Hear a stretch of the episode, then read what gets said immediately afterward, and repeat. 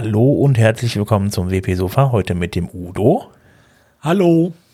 Und dem Robert. Hallo. Und dem Sven. Und seid ihr gut reingekommen in WordPress 5.9? Ja, eine Update drücken. Update drücken. Hat, hatten ja jetzt schon eine Woche Zeit, uns dran zu gewöhnen. Oder eine knappe Woche. Ja, das stimmt, das stimmt. Und ist bei euch was zu Bruch gegangen? Naja, also wenn du keinen, also ich habe ja noch ein, so ein uralt Theme auf einen von meinen Instanzen drauf. Äh, nö. Okay. Ja, ich hatte, ich hatte mir jetzt ein bisschen Block äh, kaputt gegangen. Also den habe ich, hab ich aber selber programmiert, aber das ist okay. Das war, Ach so. Ja, das war ein hm. Bug. Ja, du musst halt auch am Core dranbleiben, um das zu wissen. Ja, ich habe, ich habe das, ich habe das, war, war ein selbstgeschriebener Bug und dann habe ich dann irgendwann gesehen, okay, äh, nicht ein selbstgeschriebener Bug, war es nicht ein selbstgeschriebener Block. Nee, nee, nee, der es Bug, war ein selbstgeschriebener Bug. Sind wir doch mal ehrlich, es war ein selbstgeschriebener nein, nein, der, Bug. Der Bug, der war in WordPress selber drin, in WordPress äh, 5.9 und das wird auch tatsächlich in 5.9.1 gefixt. Also von daher ja, ich habe mir schöne Wellenformen gemacht in, für, für meinen Blog und die sind jetzt alle eckig gewesen. Jetzt sind sie demnächst wieder rund. Mhm. Toll, ne? Kann sich jetzt keiner was drunter vorstellen, aber. Nein, aber wir, wir, halten, wir halten fest, es ist so einfach, am Chor mitzuwirken. Ja. Also nur mal, um das einmal rauszustellen, ähm, dass das halt, dass man halt quasi was macht und plupp, ist es im nächsten Release im WordPress mit drin. Genau, so sieht's aus. Einfach mal irgendwie, äh, wenn man einen, einen Bug findet, den dann einfach melden auf, ich weiß, ich überlege, auf make, makewordpress.org ist jetzt zu generell, ne? Wie, wie heißt die, die Track-URL eigentlich? Nochmal track.wordpress.org oder ich bin jetzt gerade nicht sicher. Äh, ich müsste wohl sagen, Track-Core würde es sein. Okay. Finden wir das noch raus? Ja, ja, bin schon dabei. Ich gebe es einfach jetzt mal hart ein und es war falsch. Ah, Track, WordPress wahrscheinlich. Ähm, core. Ah, falsch rum. core.track.wordpress.org core.track.wordpress.org. Yo, gut. Also, Weil es halt gibt auch, also WordPress hat halt noch mehr Tracks als nur den einen. Deswegen ist halt der eine quasi für den Core ist unter core.track.wordpress.org. Genau, da kann man dann, wenn man dann einen Fehler findet, den dann da auch melden und äh, äh, ja, dann wird er dann hoffentlich dann in Kürze gefixt oder in der nächsten Version oder übernächsten, je nachdem, wie wichtig er ist. Und falls ihr, und falls ihr jetzt denkt so, boah, das verstehe ich nie im Leben, die URL, die wir euch gerade angesagt haben und die ja auch in den Show Notes findet dazu, ähm, die verweist dann auch, da gibt's dann im Menü dann, im, im zweiten Menü, in dem blauen Menü, gibt's dann noch so einen total coolen Titel, der nennt sich Handbuch. Und das hat's in sich. Da steht wirklich alles drin, wenn ihr mal wissen wollt, ähm, was man machen muss, wie, wie setzt man das auf, wie kann man, was sind Best Practices und sowas. Ist einfach ein guter Hinweis. Falls ihr, falls ihr mithelfen wollt, dass WordPress besser wird und ihr seht irgendetwas, ähm, könnt ihr gerne eben ganz einfach helfen und auch wenn ihr nicht programmieren könnt, seid ihr quasi eingeladen, unter makewordpress.org verschiedene Teams euch rauszusuchen und vielleicht mal zu gucken, ob ihr, ob da irgendwas ist, was euch interessiert. Da könnt ihr erstmal nur mitlesen, was die so, was die so entscheiden, was die so machen und dann eben äh, dort, ähm, wenn ihr euch, ähm, wenn ihr seht, dass da was für euch ist, eben euch auch beteiligen. Geht wie gesagt alles ganz einfach, ist auch nichts, wo man mehrere ähm, ähm, Tausende von Stunden äh, da reinsetzt, sondern wirklich man kann sich Sachen rausgreifen und einfach ähm, de dementsprechend aktiv sein und mit den Leuten eben kommunizieren. Genau. Dann kommen wir jetzt von der allgemeinen Community zu unserer eigenen kleinen Community, nämlich unserer Discord-Community. Ähm, Wer es noch nicht weiß, wir haben einen äh, Discord aufgemacht unter äh, wp-sofa.de-discord könnt ihr uns schreiben und äh, da haben wir jetzt ein bisschen Feedback bekommen unter anderem zum Thema Google. Der Udo hat da noch ein paar Fragen reinbekommen. Und äh, da ging es ja darum, dass Google, äh, ja, Google Analytics auch äh, ja bald auch nicht mehr äh, in Deutschland erlaubt sein wird. Es gab ja ein Urteil in Österreich. Und äh, das wird demnächst wohl wahrscheinlich auch in Deutschland fallen und damit wäre dann äh, Analytics in Deutschland nicht mehr nutzbar. Und da gab es noch ein paar Rückfragen zu. Ja, wobei äh, das wird dann zukünftig auch in Deutschland sein, ist so nicht richtig. Ne? Ich weiß, das ist im Moment die Erzählweise von allen, die es gerne weiter benutzen wollen. Ähm, aber nein, es ist nicht so. Ähm, Tatsache ist, äh, das Ganze ist eine abgestimmte, koordinierte äh, Vorgehensweise der Datenschutz, äh, Datenschutzaufsichten in der EU. Ähm, es hat zufälligerweise jetzt in Österreich angefangen, aber äh, es endet nicht da. Ne? Äh, wir hatten das letzte Mal ja auch schon erzählt, die Holländer äh, haben auch ihre äh, Sachen schon geändert. Ähm, Heute äh, kam dann noch äh, eine entsprechende Meldung aus Norwegen. Gut, das ist nicht EU, sondern Europäischer Wirtschaftsraum, aber da wird die DSGVO ja auch angewandt, äh, die auch entsprechend vorgehen. Es gibt entsprechende ähm, äh, Vorgehen äh, auch äh, des europäischen Datenschutzbeauftragten schon gegenüber einer Webseite äh, des Europäischen Parlaments. Da hat man es genauso gemacht. Äh, es gibt übrigens auch, äh, das wird immer dezent vergessen, äh, schon eine entsprechende Untersagungsverfügung und auch ein entsprechendes Urteil des Verwaltungsgerichts Wiesbaden äh, hier in Deutschland. Das wird nur immer dezent äh, übersehen, äh, weil es nicht aus dieser ähm, 101 Website-Beschwerden da von Max Schremps kommt, sondern ähm, unabhängig davon war, aber auch da gibt es das schon. Also ich kann nicht sagen, äh, es wird jetzt demnächst irgendwann in Deutschland unzulässig. Es ist ja seit Inkrafttreten der DSGV unzulässig und inzwischen wird auch keiner das mehr wirklich bestreiten. Eine andere Frage ist natürlich, ob ich jetzt direkt ausbaue oder nicht. Äh, das muss jeder für sich selber wissen. Das ist auch eine Frage der eigenen Risikoaffinität. Man kann natürlich auch äh, überlegen, ähm, wenn Google jetzt gezeigt bekommt, dass es in der ganzen EU so nicht geht, vielleicht passen sie ja ihr System an. Ähm, und dann äh, kann man natürlich überlegen, okay, ich habe es jetzt seit drei, knapp vier Jahren, ähm, dass ich es unzulässigerweise benutze. Ob ich jetzt das noch zwei Monate länger benutze oder nicht, das macht im Bußgeld nachher auch keinen Unterschied mehr, wenn ich auffalle. Kann man natürlich auch sagen, aber das ist eine eigene Risikowertung, soll jeder machen, wie er will. Ähm, aber das ändert nichts dran, dass das Ding hier in Deutschland eigentlich nicht, mehr, nicht zulässig ist. Okay, also dann darf ich es auf jeden Fall schon gar nicht mehr drin haben. Okay, gut. Das, damit hast du jetzt auch die erste Frage direkt schon beantwortet. äh, die, die zweite Frage war, äh, wenn man einen Webseitenbetreiber darauf hinweisen möchte, dass er das äh, Analytics selber äh, entfernen sollte, ähm, auf welche Quelle man denn da verweisen äh, kann, wenn man jetzt nicht gerade aufs Sofa verweisen möchte. Ja, was gibt's denn noch an besseren Quellen als das Sofa? Ja, das weiß ich jetzt gerade auch nicht. Nein, also das Problem ist ja, ähm, ich kann natürlich nicht sagen, guck in die DSGVO, äh, weil da stehen halt nur allgemeine abstrakte Rechtssätze drin. Ähm, und ich kann natürlich sagen, guck dir die österreichische Entscheidung an. Wäre so eine Möglichkeit. Ich meine, die DSGVO gibt es in der ganzen EU. Das heißt, äh, genauso wie wir uns in anderen Sachen auch darauf berufen, dass zum Beispiel ähm, die französische Kriminal, äh, also die dortige Datenschutzaufsicht Sachen erlaubt hat, äh, wo wir dann sagen, ja, dann dürfen wir die ja auch machen. Da wird sofort akzeptiert. Ähm, hier sagt man, nee, das muss ja jetzt auch noch eine deutsche Behörde sein. Nee, sorry, es muss nicht eine deutsche Behörde sein, das ist nun mal EU-Recht. Ähm, und da hilft dann nur eins, äh, entweder äh, in den verschiedenen EU-Staaten mal gucken, was da passiert Ne, egal, ob es jetzt Österreich ist, was den Vorteil hat, dass man die Sprache natürlich leichter beherrscht, oder ähm, auch ähm, die Niederländer oder äh, ja, inzwischen sogar in einem Fall äh, der europäische Datenschutzbeauftragte. Ähm, oder man muss es uns einfach so glauben. Hm. Dann war noch eine Frage, also jetzt mal abgesehen von, von Google Analytics, ähm, ist halt die Frage, es gibt ja noch andere Dienste, die dann natürlich auch nicht in Deutschland liegen, wie unter anderem WhatsApp oder auch MS Office. Wie ist denn das eigentlich? Weil viele Firmen das ja auch zu, also WhatsApp zur Kommunikation benutzen und MS Office natürlich dann auch dann äh, bei sich in der Firma benutzen.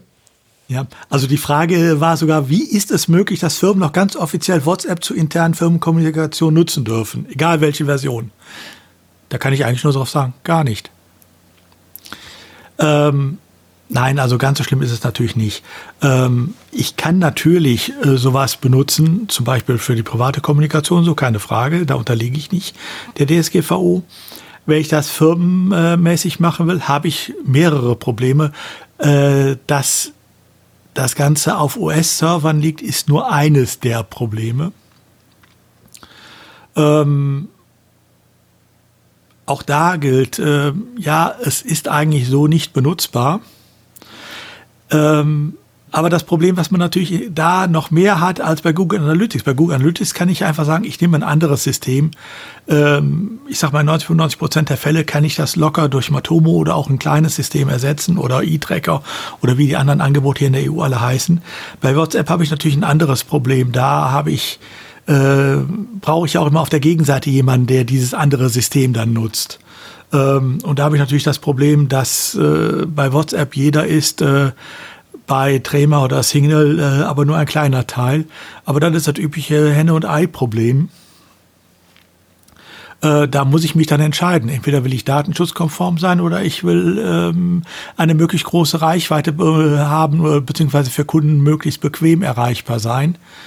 Ähm, und da muss ich unter Umständen halt mal in den sauren Apfel beißen. Also wenn ich dann beispielsweise, es gibt ja so, so, so, Angebote, so, so, so kommerzielle Angebote für WhatsApp, dass ich da so eine Nummer habe, die sich andere dann irgendwie dann äh, hinzufügen, wo die dann dir, äh, wo die dann einem als Unternehmen, äh, dem Unternehmen dann schreiben können, das ist eigentlich gar nicht mehr erlaubt, oder? Nein. Und wenn ich dann bedenke, dass das teilweise ja auch in Firmen für unternehmensinterne Kommunikation benutzt wird, wo dann zum Beispiel auch Krankmeldungen und sowas alles drüber läuft, oh. äh, nee, das geht nicht, ne? Hm. Aber äh, es wird halt so genutzt, äh, weil es halt so bequem ist. Und jetzt Office, äh, wenn ich jetzt Office nutze, also ich meine, ähm, ist das nicht auch jetzt mittlerweile teilweise online? Ich weiß das gar nicht. Ja, du kannst bei Office ja entscheiden, äh, ob du die Online-Version nimmst, äh, also auch was die Speicherung der Dateien betrifft, oder ob du es bei dir gespeichert haben willst. Ähm, wenn du die Online-Version nimmst, okay, dann hast du natürlich ein Problem, wenn es in Amerika gespeichert wird. Ähm, da bin ich aber jetzt nicht ganz äh, fit drin, äh, ab, äh, wie man es äh, anstellen kann. Aber es gibt eine Möglichkeit, äh, auch da dafür zu sorgen, dass man nur auf europäischen Speicherplätzen kommt äh, und hat zumindest mal dieses Problem nicht. Ob das dann im Einzelnen ansonsten datenschutzkonform ist, darüber streiten sich sogar die Datenschutzbeauftragten. Also deshalb äh, Office würde ich jetzt äh, nicht so problematisch sehen. Genauso Azure, äh, was ja auch angesprochen wurde im Discord. Ähm, es gibt nun mal äh, in der Microsoft Cloud auch genug äh, Datenzentren in der EU, äh, wo ich dann entsprechend drauf arbeiten kann. Ähm, und damit habe ich dieses Problem zuerst mal noch nicht. Klar, es ist immer noch eine amerikanische Firma und äh, die könnte natürlich auch die Anweisung kriegen, die Daten rauszurücken. Da gibt es ja entsprechende Vorschriften im amerikanischen Phaser Act, aber ähm, das ist dann eine andere Geschichte. Sie darf es dann nicht, weil sie insoweit mit diesen Datenzentren, die hier sind, natürlich auch der DSGVO unterliegen und da muss sich dann die Firma halt überlegen, welches Recht äh, sie befolgt, das europäische oder das amerikanische. Das ist aber dann nicht äh, mehr das Problem der Benutzer, sondern das ist ein Problem dieser Firma dann. Ja. Ähm, also das ist eine andere Ebene, die uns dann weniger äh, als eigenes Problem tangiert. Okay. Und wie ist das jetzt, wenn ich jetzt, äh, wenn ich als Unternehmen oder äh, halt als Stadt oder Kommune ähm, ähm, Facebook nutze und die Leute darauf hinweise, besuchen sie es bei Facebook, dann docke ich die doch praktisch auch dann da in die amerikanische Datenfalle rein, oder nicht? Weshalb ja auch die deutschen Datenschützer oder einige der deutschen Datenschützer, insbesondere der Bundesdatenschutzbeauftragte, ähm, die ihnen unterstehenden Behörden auch äh, schon äh, aufgefordert haben, äh, auf entsprechende Sachen äh, zu verzichten. Ja, gut. Ob sie sich damit durchsetzen, sei jetzt mal dahingestellt. Das glaube ich erst, wenn ich sehe, weil es natürlich auch bequem ist. Man kann auf Facebook halt auch äh, Leute abholen. Das darf man ja auch nicht vergessen. Vielleicht müssen die auch alle ja. erstmal einzeln von Max Schrems persönlich verklagt werden. Wer weiß. Ja, momentan wird ja auch einfach, einfach viel gemacht. Es war bei Google Analytics ja auch irgendwie immer so, dass es nie wirklich war, äh, klar war, ob das jetzt genutzt werden darf oder nicht, aber alle haben es gemacht. So. Ja, weil es natürlich auch das Bequemste ist. Ja. Ne? Ähm, es bietet mir einen riesen Datenumfang, von dem ich nach wie vor behaupte, dass 90 Prozent ihn gar nicht nutzen. Ähm, aber ähm, er ist natürlich trotzdem lieb, weil ich habe ja die Daten äh, und selbstverständlich bearbeite ich das auch alles professionell.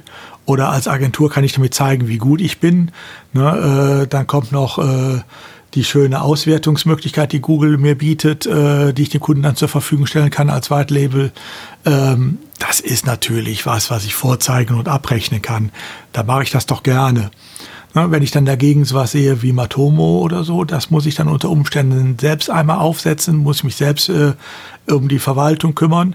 Ähm, da ist natürlich Google Analytics bequemer, keine Frage. Das ist natürlich bequem. Aber ich muss ganz ehrlich sagen, ich habe es gestern noch aufgesetzt und es ist nicht wirklich komplizierter, als jetzt ein WordPress aufzusetzen. Die haben auch diese 5-Minuten-Installation und äh, da gibt man wirklich nur einmal die ganzen Datenbankdaten an. Also man muss einmal oben raufladen, einmal die Datenbankdaten angeben und dann noch neue Zugangsdaten anlegen und vom Prinzip her hat man es dann auch schon. Dann hat man dann da äh, die Möglichkeit, ja, diese, ich sag mal, vom Prinzip also die wichtigsten Sachen messen, ist natürlich nicht so ausführlich im Detail wie jetzt so ein Google Analytics, aber ich finde es immer noch, ich, ich finde es schon mal ganz gut, da kann man schon mal sehr gut mitarbeiten. Ich denke mal, für die meisten wird es wahrscheinlich auch reiten, äh, reichen. Ähm, was ich erstaunlich fand, äh, was du mir auch gesagt hast, ist halt, dass es diesen Tag-Manager drin gibt. Und der reicht auch für die meisten Fälle dann so schon aus. Ich habe es noch nicht für ich im, im Betrieb, aber der, kon, der kann schon relativ viel. Der hat auch Trigger und sowas und Tags und das echt, also ich war gestern sehr begeistert, als ich das gesehen habe. Also es gibt nach wie vor, das muss man fairerweise dazu sagen, es gibt nach wie vor einige Anwendungsfälle für Google Analytics und Google Tag Manager, die man nicht mit anderen Systemen nachbauen kann, jedenfalls nicht mit vertretbarem Aufwand. Die gibt es. Äh, das sind aber eigentlich nur ganz wenige Fälle, wo das wirklich genutzt wird. Ähm, ich denke mal 90, 95 Prozent aller Fälle Minimum ähm, kann ich auch ohne Probleme zum Beispiel mal Tomo nachbauen oder mit anderen Systemen wie E-Tracker oder so. Oder ich habe sogar ähm, jemanden, der gar nicht so viel Daten braucht. Ne, man soll ja auch nicht vergessen, äh, es gibt so einige kleine äh, Plugins für WordPress, äh, wo ich zum Beispiel auch die äh, Hauptdaten schon mit äh, finde. Wie viele Besucher habe ich? Welche Artikel sind beliebt? Woher kommen die Besucher? Wie gehen sie weiter? Äh, das reicht ja auch vielen schon. Das kann ich sogar noch kleiner haben. Und für alle anderen gibt es dann sowas wie Matomo oder E-Tracker, ähm, wo ich dann eigentlich alle Daten, die ich brauche, auch mir zusammenstellen kann. Und dann hast du natürlich recht, Atomo mit dem ähm, Tag Manager, der dazugehört, der einfach nur ein Plugin ist, was ich dann einmal installiere und schon wird es automatisch mit ausgeliefert. Das ist für viele Sachen schon genial. Ja, also ich muss ganz ehrlich sagen, also Matomo finde ich ganz, finde ich echt spannend, finde ich gut. Wir probieren das jetzt auf, auf, auf um, ähm, ein paar Seiten aus. Aber äh, wo ich halt überhaupt nicht mit klarkomme, ist sowas sind so Plugins wie jetzt beispielsweise, ich glaube, Statify das hatte ich mal benutzt, das hat so enorm abgewichen von den Zahlen äh, gegenüber dem, was, was, was Google uns damals geliefert hat. Äh, da war ich nicht mehr sicher, äh, ob das jetzt da noch irgendwie, äh, inwiefern das jetzt da noch stimmt an den Zahlen, weil die werden wahrscheinlich ganz einfach, ganz anders gemessen irgendwie. Also, äh, oder vielleicht muss ich auch anders interpretieren. Äh, es ist auch nicht viel an Daten, die da sind. Also für, vielleicht für eine private Seite, Seite reicht es vielleicht, ja, das mag sein. Aber wenn man es wirklich auswerten will für die Seite oder wo jemand auf der Seite lang, lang, äh, lang geklickt hat, irgendwie, dann äh, reicht das dann eher nicht mehr. Ja, gut, das ist einfach das Problem. Ähm, ich, es gibt ja zwei Möglichkeiten, wie ich sowas messen kann. Ich kann entweder äh, zum Beispiel die Logfiles, äh, die jeder Server hat, auswerten. Ne, das bieten viele Provider ja auch an, das wird immer vergessen. Äh, da kann ich diese Zahlen natürlich auch schon mitkriegen. Die sind auch immer genau äh, oder ziemlich genau, einfach äh, weil die ja wirklich jedes messen, was da ist. Jeden Aufruf. Oder aber äh, ich nehme einfach so ein JavaScript-Tag und das ist natürlich was alles von Statify bis Google Analytics äh, macht, ähm, weil ich damit natürlich auch noch bestimmte andere Sachen vermessen kann. Ähm, ich kann damit auch äh, die Bewegung besser nachverfolgen, äh, die ein Besucher eben auf meiner Seite nimmt oder was auch alles sonst. Ich kann Abbrüche viel besser nachverfolgen. Ähm, aber dann habe ich natürlich immer ein Problem. Das ist ein JavaScript. Das heißt, auf der anderen Seite habe ich jemanden, der vielleicht JavaScript deaktiviert hat, der einen entsprechenden Blocker da hat. Ähm, oder ich habe manchmal auch einfach Timeout-Probleme, ähm, dass bevor das JavaScript dann endlich ausgeführt wird, weil es äh, als die Förder oder sowas eingebaut ist, äh, ist derjenige schon von der Seite wieder runter, kann er auch nicht gemessen werden und so weiter. Also da gibt es sehr viele Unterschiede äh, im Einzelnen, die können nie so genau sein. Ähm, und es ist auch eine Illusion zu glauben, dass Google Analytics oder Matomo äh, ganz genau sind. Sind sie auch nicht.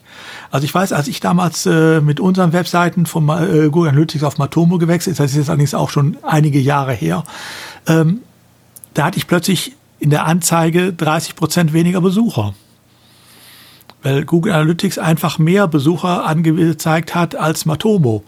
Als ich es mir dann nachher mal genauer angeguckt habe, habe ich festgestellt, dass das irgendwelche Bots waren, die Matomo rausfilterte, aber Google Analytics mir noch als Besucher anzeigte. Ach. Also auch da, das wird heute anders sein. Ne? Wie gesagt, das ist vor x Jahren gewesen. Aber auch das zeigt manchmal, äh, diese Zahlen, auch wenn sie voneinander abweichen, das sind einfach Bewertungen, die vorgenommen werden, auch teilweise. Ähm, und im Endeffekt ist es ja auch nicht tragisch. Ob ich auf einer Seite 100 oder 120 Besucher habe, macht den Kohl nicht fett. Wenn ich aber sehe, äh, es werden ständig mehr oder es werden ständig weniger, das kann ich in äh, allen diesen Plugins entsprechend oder in allen diesen äh, Statistiktools äh, messen. Ja, es ist, ich meine, ist jetzt auch vom Prinzip her äh, plus minus ein paar Prozent sind ja dann auch nicht wirklich wichtig, um zu, sitzen, zu wissen, ob Ja. jetzt irgendwas funktioniert oder nicht. Es ist im Endeffekt auch die Frage, wofür genau brauche ich es äh, und was will ich wissen. Und wenn ich sehe, wie viele Leute äh, Google Analytics installiert haben, aber im Endeffekt nur wissen wollen, wie viele äh, Be- Besucher habe ich auf meiner Webseite. Ja, ja, eben, genau. Ähm, das ist halt Quatsch, ja. Also ich erinnere mich noch an die Frühzeiten des Webs, da gab es auf jeder Seite so einen Besucherzähler, äh, direkt auf der Startseite. Ähm, genau genommen wollen viele einfach nur sowas haben. Ne? Äh, denen würde ich auch nie Matomo oder was anbieten, das ist doch völlig überflüssig dann da. Ne? Da reicht sowas wie Statify locker aus. Einfach den guten alten Counter auf die Seite wieder draufpacken. Ja, genau, nur fürs Backend halt jetzt nur noch. Genau, und, und wichtig, Ähm. noch ein wichtiger, wichtiger Einsprung von mir, äh, wegen dem, was, was Sven, was Sven vorhin gesagt hat, mit dem die Zahlen passen nicht. Der, das, was wir, was wir auch hatten mit dem, ähm, ich habe da so ein schönes, dieses schöne Beispiel mit diesem, wir sind ähm, 43 Prozent des Webs, äh, WordPress, ich weiß gerade nicht, wo wir jetzt gerade stehen, irgendeine Zahl größer als 40. Ähm, ähm, das Problem, dass da, das, da fragt ja jeder so, ja, wo kommen die Zahlen her und passen die Zahlen und, und Zahlen und Zahlen. Und das Schöne ist ja, was, wo Sven gesagt hat, eben, dass die Zahlen, dass die Zahlen nicht gepasst haben zwischen Google Analytics und dem, und dem Steady und dem Steadify-Programm oder Matomo und anderen und, und Google Analytics, die, was du halt, was du halt machen musst, ist halt ein Tool nehmen und dann bei dem Tool drauf gucken, wie sich dort die Zahlen verändern, weil eben dann die, weil das Tool halt immer dann die gleiche Zahlenbasis hat. Also wir hatten das im, im Bereich von Website Analytics Programm, ist halt so ein witziges Thema, ähm, wiederkehrende Besucher. Und wiederkehrende Besucher kann richtig gehend komplex werden, wie man das ausrechnet, wann ein User wiederkehrt oder wann es ein neuer User ist Genau. und so weiter. Also deswegen, deswegen ist halt immer die, die Sache, äh, deswegen ist halt mein Tipp da, ähm, ignoriert einfach, dass das Tool andere Zahlen hat. Ne? Also auch wenn die Zahlen so nicht ganz passen, nehmt einfach dann, wenn ihr das Tool umstellt, nehmt hin, dass da die, die Zahlen komischerweise anders sind und dann bleibt bei dem, ei- bei dem einen neuen Tool, was halt dann ähm, ähm, Datenschutz, möglicherweise datenschutzkonformer ist, bleibt bei, diesem, bleibt, bleibt bei diesem neuen Tool und guckt einfach an, wie dann dort sich die Zahlen verändern. Gehen sie nach oben, Ja. gehen sie nach unten, dass man halt wirklich dann auf, Ja. auf, einer, auf einer neuen Datenbasis läuft und der halt, und der halt dann dementsprechend vertraut. Ja, ich hab, Bei wiederkehrende Besucher ist auch so ein klassisches äh, Thema, ähm, wo ich dann mich manchmal entscheiden muss, was will ich haben. Ähm, einfaches Beispiel, wenn ich Google Analytics habe, geht es nicht ohne Cookie-Consent äh, und so weiter, wissen wir alle. Ähm, mit der Folge, dass auch viele natürlich da auch auf Nein klicken und die kann ich, darf ich eigentlich nicht messen. Wenn ich das Ganze mit Matomo mache, kann ich auf dieses Cookie-Consent-Banner verzichten, wenn ich denn kein Cookie setze. Ich kann bei Matomo entscheiden, ich will ein Cookie haben, ja oder nein. Das heißt, ich verzichte auf das Cookie, äh, pseudonymisiere die äh, IP-Adresse und so weiter. Das gibt die Einstellung, das wird im Matomo auch alles angezeigt, was man wie machen kann. Äh, und ich brauche dann kein Cookie-Banner mehr. Mit der Folge, dass ich dann natürlich alle Besucher wieder messen kann. Es sei denn, sie kommen wirklich äh, mit blockiertem JavaScript äh, oder sowas, aber das sind ja nicht mehr so viele. Führt aber dazu, ich habe auf der einen Seite dann genauere Werte, äh, was die Besucheranzahlen betrifft und äh, auch wie sie auf der Seite äh, ähm, weitergehen, äh, wie die Besucherströme da sind, äh, wo die Abbrüche sind und alles. Ich habe aber auf der anderen Seite einen Wert, den ich nicht mehr so vernünftig habe, das sind die wiederkehrenden Besucher. Weil für die muss ich entweder ein ganz äh, massives Fingerprinting machen, was auch datenschutzrechtlich äh, problematisch wäre, weshalb es Matomo dann auch nicht macht. Ähm, oder ich muss Cookies setzen. Das heißt, ich muss mich manchmal auch entscheiden, das zu den Zahlen, will ich generell zuverlässigere Zahlen haben, aber dann auf eine bestimmte Metrik verzichten? Oder will ich diese Metrik auch haben, habe dann aber insgesamt Zahlen, die irgendwas zwischen 20 und 50 Prozent unzuverlässig sind? Auch da muss ich mich manchmal einfach entscheiden, was will ich wirklich haben. Ja, ich hatte das, wie gesagt, also damals, also der Unterschied zwischen Matomo und Analytics war halt nicht so, so riesig, aber halt bei Statify sah es halt komplett anders aus. Aber vielleicht habe ich da auch einfach was falsch verstanden oder wie gesagt, das Problem werden höchstwahrscheinlich wiederkehrende Besucher sein, ja. Ja. Aber ansonsten hast du natürlich recht, Statify ist eine ganz andere Liga. Da geht es wirklich nur darum, einen Zählpixel zu setzen. Genau. Ne? Gut, also äh, ja, ich würde jetzt auch sagen, wer, warte mal, ich würde mich jetzt nochmal bei Q2L, so hat sich diese Person bei uns genannt, bedanken für die Fragen auf jeden Fall. Hoffe ich, wir haben sie zur Zufriedenheit beantwortet.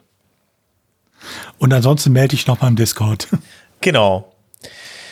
Ähm, ja, dann äh, wäre es das erstmal mit dem Feedback. Dann kommen wir jetzt mal zum WordPress Core und da haben wir natürlich klar, WordPress 5.9 ist äh, online. Äh, wer noch nicht weiß, was sich da jetzt alles geändert hat, äh, der sollte einfach die letzte Folge nochmal hören. Da haben wir es äh, detailliert nochmal aufgelistet, was da alles Neues drin ist.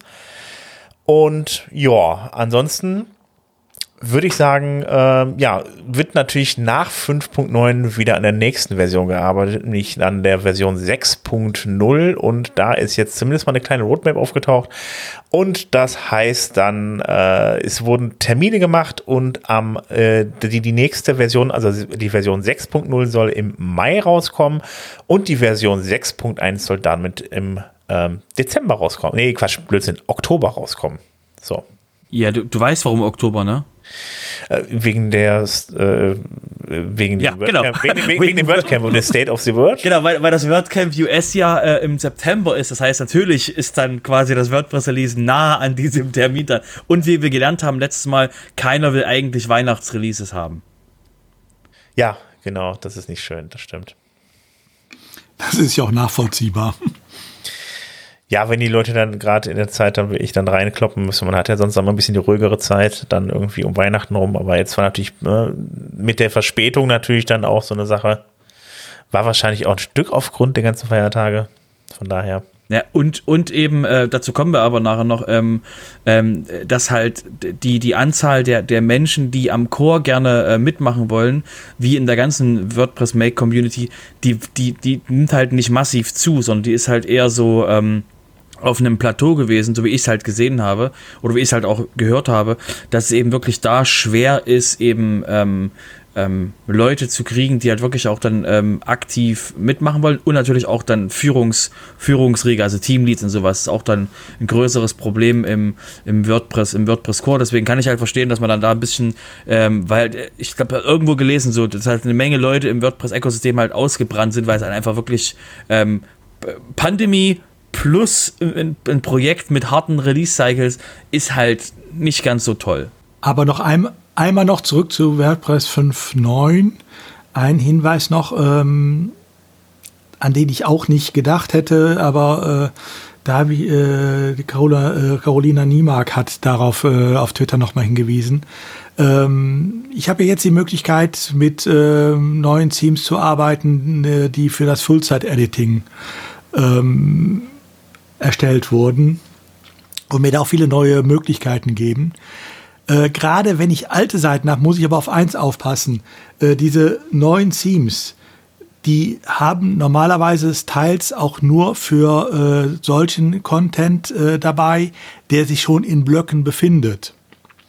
Wenn ich also alte Seiten habe, wo noch sehr viel Content äh, mit dem Classic Editor früher geschrieben worden ist, dann ist es nicht gesagt, dass dieser alte Content mit einem neuen Full-Site-Editing-Theme auch vernünftig aussieht.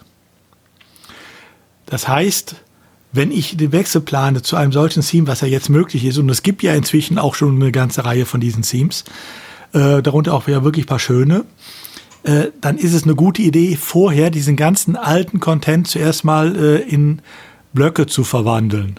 Das kann man inzwischen auch halbwegs automatisch machen. Also es gibt so ein paar Plugins, äh, die einem äh, dabei helfen.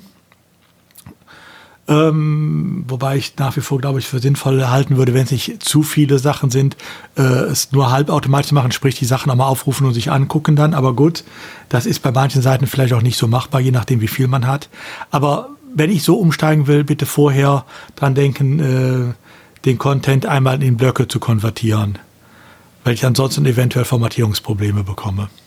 Ja, ich habe bis jetzt meist alles irgendwie komplett nochmal neu umgesetzt. Es sei denn, es waren einfach Textblöcke. Das ist, das macht WordPress eigentlich ganz gut.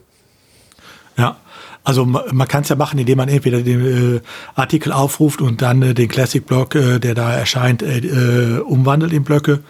Es gibt inzwischen auch so kleine Plugins, die tatsächlich, wenn man eine Seite auf, einen Beitrag aufruft, ähm, direkt diese Umwandlung automatisch vornehmen.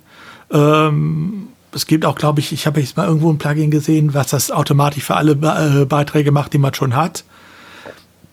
Wobei, das sage ich dann auch mal, das würde ich nur machen mit einer vernünftigen Sicherung der Datenbank, dass ich zur Not einen zweiten Schuss habe, wenn da was schief geht bei. Also da wäre ich mir nicht ganz so äh, sicher, aber auch das geht wohl inzwischen. Hm. Ja, also wer dann jetzt noch von seinem Kubrick-Theme mit dem Classic-Editor umstellen will auf Full-Side-Editing, der hat ein bisschen was zu tun. Wobei, das Kubrick-Theme gibt es ja inzwischen auch äh, für äh, das neue System. Ja, ja, vielleicht dann das als nächstes Theme benutzen, dann als Full-Side-Editing-Theme, wenn man das Kubrick vorher hat. Aber ich, ja, gut, schönes Theme. die, die, dieser, dieser, dieser, dieser, Nach, dieser Nachtritt von dir gerade noch war schön. Schönes Team. es war schön damals, 2005. 2005 war das schön, ja. Das ist aber auch fast ja. äh, 17 Jahre her, 20 bald. Ja. Willst du gerade, dass ich mich alt fühle? Ja, ich will, ich red, lass uns über was also, anderes reden. Überleg also, alleine, also überlegt alleine mal, wie lang dieses Kubrick-Theme das Standard-Theme von WordPress war. Jahre. So unerfolgreich kann man das dann wohl, glaube ich, nicht mehr bezeichnen. Ja, du hast ja keine Wahl. Ja, es war zeitlos. es war zeitlos. Ja, ja, es haben echt viele Leute einfach dann da stehen lassen, einfach hätte ausgetauscht, den Inhalt rein und dann äh, gar kein anderes Team genommen. Ähm, gut, ich würde jetzt sagen, dann kommen wir mal auf äh, Gutenberg zu sprechen, das, was in Zukunft noch passieren wird, nämlich äh, Gutenberg 12.4, das ist das, was dann euch in der Version 6.0 von WordPress erwarten wird, oder ihr ladet euch Gutenberg runter das Plugin und äh, ihr macht die, ähm, ja, schaltet das an, habt dann jetzt schon die Funktion aus dem Plugin. Ähm, da gibt es nämlich ein paar Neuigkeiten. Also 12.4 ist halt eben äh, veröffentlicht worden. Da gibt es dann unter anderem halt eben ja Accessibility Improvements gab. Das heißt also alles, was mit damit zu tun hat, äh, wenn Leute halt eben die Seite bedienen, die dann halt äh, ja eingeschränkt sind, äh, die haben es dann leichter halt eben das zu bedienen. Also äh, kann man sich auch angucken, wenn ihr euch mal den den dann hier diesen Beitrag dann da mal anguckt, äh, wo das beschrieben ist. Das ist so ein schönes Video. Da wird, wird dann gezeigt, wie man dann da ja mit Tabulator, Leertaste und so weiter halt eben durch diesen äh, Block-Editor springen kann und äh, da wird dann auch gezeigt, was sich dann geändert hat und äh, ist auf jeden Fall nett gemacht, das Video. Ähm, dann sieht man vielleicht mal, wie wichtig das ist. Also ich finde es schöner, so ein Video zu haben, wo das erklärt ist, dass jetzt gerade Tab gedrückt wird, als jetzt äh, einen Artikel zu haben, wo dann äh, in langen Texten umschrieben wird, wo man drauf drücken muss. Das ist echt gut gemacht. Ähm, außerdem, was noch dazu gekommen ist, auf der rechten Seite gibt es da, äh, wenn ihr einen Beitrag veröffentlicht wollt, da gab es jetzt einen Tag-Reminder, also der schlägt euch dann vor, ähm, ihr habt noch keine Tags gesetzt und ähm, ihr solltet das dann vielleicht noch tun. Also da gibt es so einen kleinen Reminder und das gibt es jetzt auch für die Kategorien. Ähm, außerdem gibt es noch ein ähm, Keyboard Shortcuts Help Panel, das heißt, da ist nochmal umschrieben, ähm, wie ihr euer WordPress aus dem Backend heraus mit den, ja, mit, mit der Tastatur bedient. Ähm, ja, außerdem wurden noch ein paar Core-Blocks rekategorisiert, dass sie praktisch für das Theme zur Verfügung stehen. Und dann ähm, ja, könnt ihr das dann praktisch dann auch dann in Full-Site-Editing richtig benutzen. Ja, das war zu 12.4. Dann dauert es ja auch nicht mehr so lange, dann kommt 12.5 wieder raus. Das geht ja im 14, äh, 14, äh, 14 ähm, Tage Takt. Und dann gibt es wieder was Neues. Und viel Spaß mit den Blöcken. Und dem Kommen wir mal von dem langweiligen Codezeug. Ja. Von dem richtig langweiligen Codezeug. Äh, mal zu den interessanten Themen. Sorry, dass ich das so formulieren muss. Es tut mir leid, dass ich äh, nur langweiliges Zeug erzähle. Ja, nee, du, du kannst da nichts dafür, dass du über Gutenberg reden musst, aber äh, es ist halt, ist halt so, das ist halt alles so, das ist halt alles so 5.9 und 6.0. So, kommen wir mal zu den, zu den, äh, zu den Sachen, äh, ähm, die, wie ihr wisst, wo ich mal quasi drin aufgehe. Ähm, Josepha hat ein neues Big Picture Goals veröffentlicht. Wie erinnert euch, äh, wir hatten das eigentlich so eigentlich jedes Jahr von, äh, von Josepha, der Executive Director of, uh, of WordPress, eben die, die, die, eben für das Projekt selber eben unter Matt dementsprechend dafür sorgt, dass ähm, Sachen vorwärts gehen. Und ähm, die Big Picture Goals sind so eine Art Überblick über den, was, was Matt so auf der State of the World macht und dort dann eben mal den, den, den, den größeren Blick auf das Thema, wo wir quasi, wo wir hinwollen dieses Jahr und ähm, deswegen ähm, äh, gibt es quasi eine relativ äh, quasi eine relativ grobe Liste, was so ungefähr passieren soll, wo, wo, wo, der, wo jetzt der Fokus drauf liegt und dann auch Unterthemen, die dementsprechend ähm, dann umgesetzt werden. Ich spreche es nur ganz kurz an, wie gesagt, Shownotes findet ihr, findet ihr mehr dazu. Ähm, natürlich völlig überraschend, das wichtigste Thema 2022, ihr werdet es nie erraten, ist natürlich dass ähm, mehr Leute den Block-Editor benutzen sollen. Es geht nicht darum, den Leuten quasi zu zwingen, den, ähm, die, die, die, das, den Classic Editor auszuschalten, sondern eben wirklich dafür zu sorgen, dass man ähm, Feedback bekommt, dass eben der äh, Full-Set Editing Outreach, dass es eben mehr wird, ähm, dass man eben da Feedback, dass man eben da auch von allen möglichen Stellen eben Feedback bekommt. Ähm, in der Community, dass eben mehr Leute ähm, Wissen zum, zu dem Thema über äh, Learn WordPress nach außen geben, dass man wirklich dann äh, dafür sorgt, dass eben ähm, blockbasierende Themes im, im Directory mehr vorgehoben werden, ähm, Training und, und Tools äh, äh, vorbereiten, dass man eben ähm, einfach blockbasierende Themes bauen kann und eben auch dementsprechend ähm, fürs, ähm, fürs Ökosystem eben ähm, den Leuten es an die Hand gibt, was alles mit diesen Funktionen möglich ist. Also wirklich diesen Menschen dazu helfen. Der zweite Punkt ist, ähm, äh, open für Open Source Alternativen für Site Building, für Site Building Notwendigkeiten zu sorgen. Ähm, klassisch werdet ihr völlig überrascht sein, dass Openverse, nämlich da, es geht darum, eben diese, diese Bilddatenbank in WordPress einzubauen, dass dementsprechend Menschen besser abgeholt werden, wenn sie eben Bilder für Webseiten brauchen, um die Webseite zu machen, dass sie eben die vom Openverse bekommen können, um halt eben nicht sich aus irgendwo aus Quellen, die es nicht erlauben, Bilder zu holen, auf die Webseite zu packen und dann Probleme, in Probleme reinzulaufen. Dann eben ähm, mehr ähm, Lernsachen äh, reinzuholen, wie man eben Webseiten baut. Ähm, dort eben auch ähm, äh, Blog, die Blog-Theme, das eben ähm, dass eben mehr als mehr Block, mehr Block-Themes ins, ins Repository kommen. Und ähm, der dritte, der dritte Punkt ist an der Stelle diese Open, Open Source ähm, äh, Stewardness, also die Open, Open Source Führerschaft oder die eben dort die Menschen äh, äh, unterstützen, das voranzubringen. Da geht es eben um Five for the Future und eben auch neue, wie ich es auch vorhin schon gesagt hatte, neue Menschen als ähm, führende Menschen in der Community dazu zu gewinnen, um eben Teams zu führen, um eben Menschen voranzubringen, um eben Mentorship und ähnliches äh, in der Community zu erreichen. Und jetzt auch, ähm, das ist mir zum, zum allerersten Mal aufgefallen, dass auch explizit als, als Wunsch drin steht, dass wir Upstream Contributions zu anderen Open Source Projekten machen, namentlich PHP, ähm, JavaScript, Matrix und andere. Das heißt, das habe ich auch so noch nicht explizit ausformuliert gelesen, dass eben das ein Wunsch vom Projekt ist, dass das eben dort dementsprechend ähm, auch den restlichen Ökosystem, Open Source Ökosystem ähm, geholfen wird. Äh, Finde ich, wie gesagt, auf jeden Fall schön, dass ähm, eben dort einen, einen übergreifenden Plan zu haben, das eben auch zu lesen, wo wir eben da stehen und was wir vorhaben. Eure Meinung dazu? Was soll ich dazu sagen? Ich finde das gut. Okay, okay, Schulterzucken. Gut, ist okay. Ja, ja gut, es, ja? es sind zuerst mal einfach hehre Ziele. Ne? Ähm, und das muss halt zuerst mal alles mit Leben noch angefüllt werden. Von daher warten wir mal ab. Ja, mich wundert jetzt, dass da Matrix drin vorkam als Contribution-Ziel irgendwie direkt. Also, ich meine. Du weißt ja. schon, dass Matt in Matrix investiert? Ja, ja, aber das ist halt Matts Problem. Ja, Matrix, also äh, ihr werdet euch jetzt fragen, was zum Henker ist Matrix? Ähm, da ein kurzer Ausflug. Ähm, es gab in irgendeiner Stadt in, in, äh, in Deutschland, hat eine Grundschule einen Matrix-Server genommen und hat einen Client umgebaut, um Grundschülern war es, glaube ich, ähm, einen Chat zu erlauben, der datenschutzkonform ist. Glaube ich, Hermann Post, Hermann Post heißt, glaube ich, der Fork. Ähm, von so, einer, von so einem Chat-Tool äh, basierend auf Matrix. Ähm, warum Matrix? Ähm, Matrix ist ein, ein ähm, sag ich mal, ein, ein Chat, also ein man könnte es fast schon als Slack-Ersatz sehen. Da fehlt noch einiges, aber es ist quasi Potenzial da. Und ähm, wie wir wissen, ist Matt ein riesengroßer Fan von Open Source.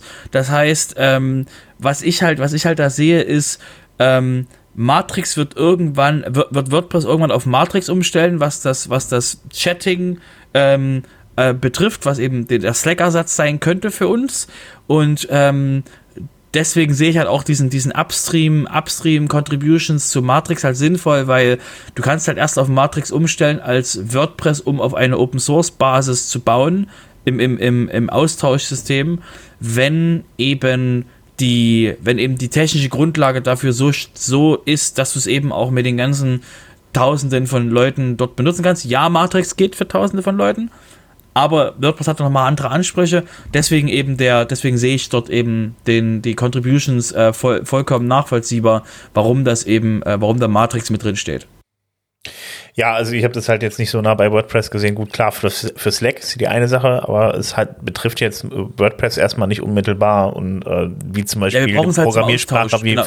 so eine, wie so eine Programmiersprache wie PHP, die halt einfach von, von, von uns verwendet wird, als auch genauso wie bei JavaScript oder sowas, kann ich ja verstehen. Nur Matrix habe ich, okay, gedacht, dass jetzt hier so ein, so ein erstmal so, so ein Projekt von, von Matt und so, aber ja gut, mal abwarten, wo das, wo das jetzt hingeht und ob wir das tatsächlich äh, immer mal. Wie wir, wie wir wissen, äh, Matt ist halt Matt ist halt pragmatisch genug, dass er halt, dass er halt äh, Slack auch bezahlt für die Community, also Slack für die WordPress.slack.com Hauptcommunity, nicht für die einzelnen, ähm, wenn irgendjemand einen Slack aufmacht, dafür nicht.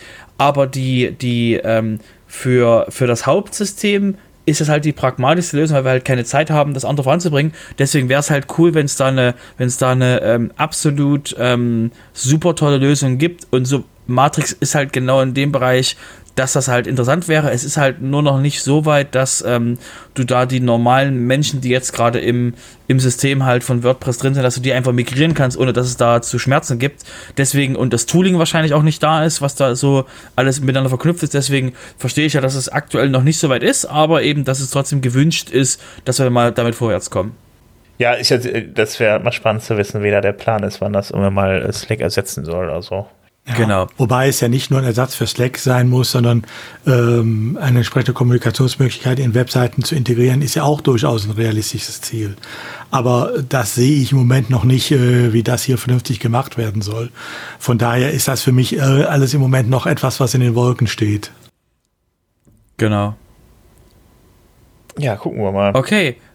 Ähm, dann würde ich sagen, kommen wir mal zu dem, äh, zu dem anderen ähm, großen Thema, was da, was da eben ähm, mit was, sag ich mal, letzten zwei Wochen passiert ist. Und zwar wurde ein sehr interessanter ähm, Blogpost veröffentlicht von der ähm, Leslie Sim, ähm, die ihr wahrscheinlich hier im Podcast schon ein oder zweimal gehört habt, ähm, von dem Newsletter-Dienst, den ich so ziemlich cool finde, den Newsletter Glue.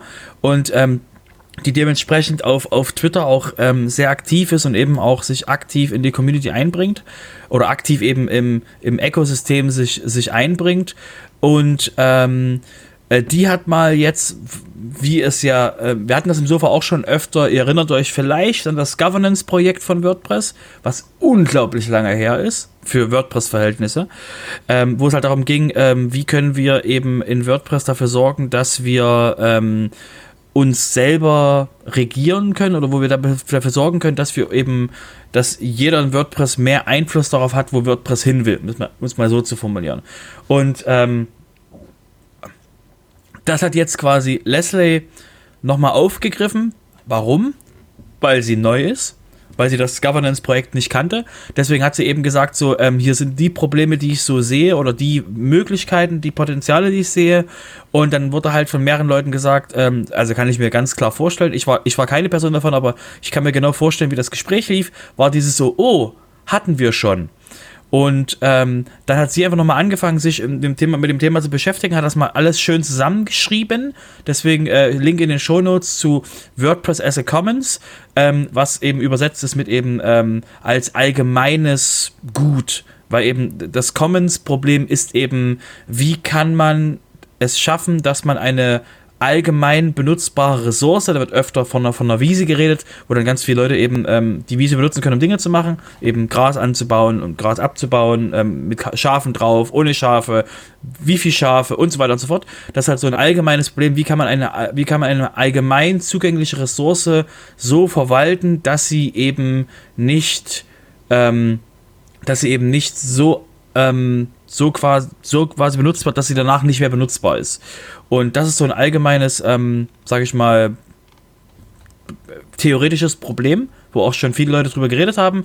Und ähm, Leslie hat einfach mal das zusammengefasst und eben wirklich mal die, ähm, die, das Commons-Problem auf WordPress angewendet und verschiedene, Lö äh, nicht Lösungsszenarien, verschiedene ähm, theoretische Lösungen, Lösungswege, die es so, die es so gibt, ähm, mal angesprochen, was eben in der, in der Wissenschaft schon für das Commons-Problem eben bekannt ist und hat eben dort dementsprechend um, ähm, um äh, dementsprechend ähm, Feedback gebeten oder das eben die Fragen mal aufgestellt. Und falls ihr mal wissen wollt, wo eben so die, die grundlegenden Fragen in der, im WordPress-Ökosystem mit der Foundation und ähnliches sind, was wir im Sofa jetzt schon öfter mal angesprochen haben, wenn ihr das einmal als, als einen Punkt mal lesen wollt, ist ein sehr lesenswerter, langer Artikel, dann legen wir euch auf jeden Fall das ans Herzen. Es ist, wie gesagt, es ist äh, für uns jetzt nichts Überraschendes, was da drin steht, aber es ist eben wirklich mal eine schöne, interessante Zusammenfassung von dem, was eben alles so im, im WordPress-Ökosystem ähm,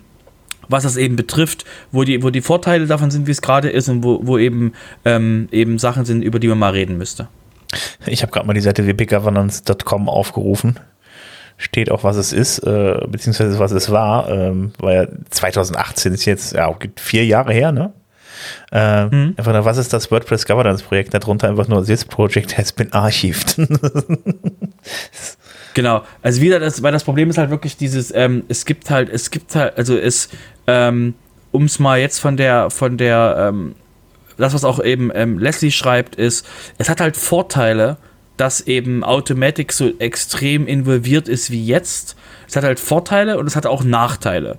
Und, ähm, und die eben, und die einfach mal eben zusammenzufassen, weil eben es muss halt, also da gibt es halt jetzt kein, kein aktives Bestreben, irgendwo jetzt irgendwas zu ändern, also jedenfalls nicht von dem ich wüsste.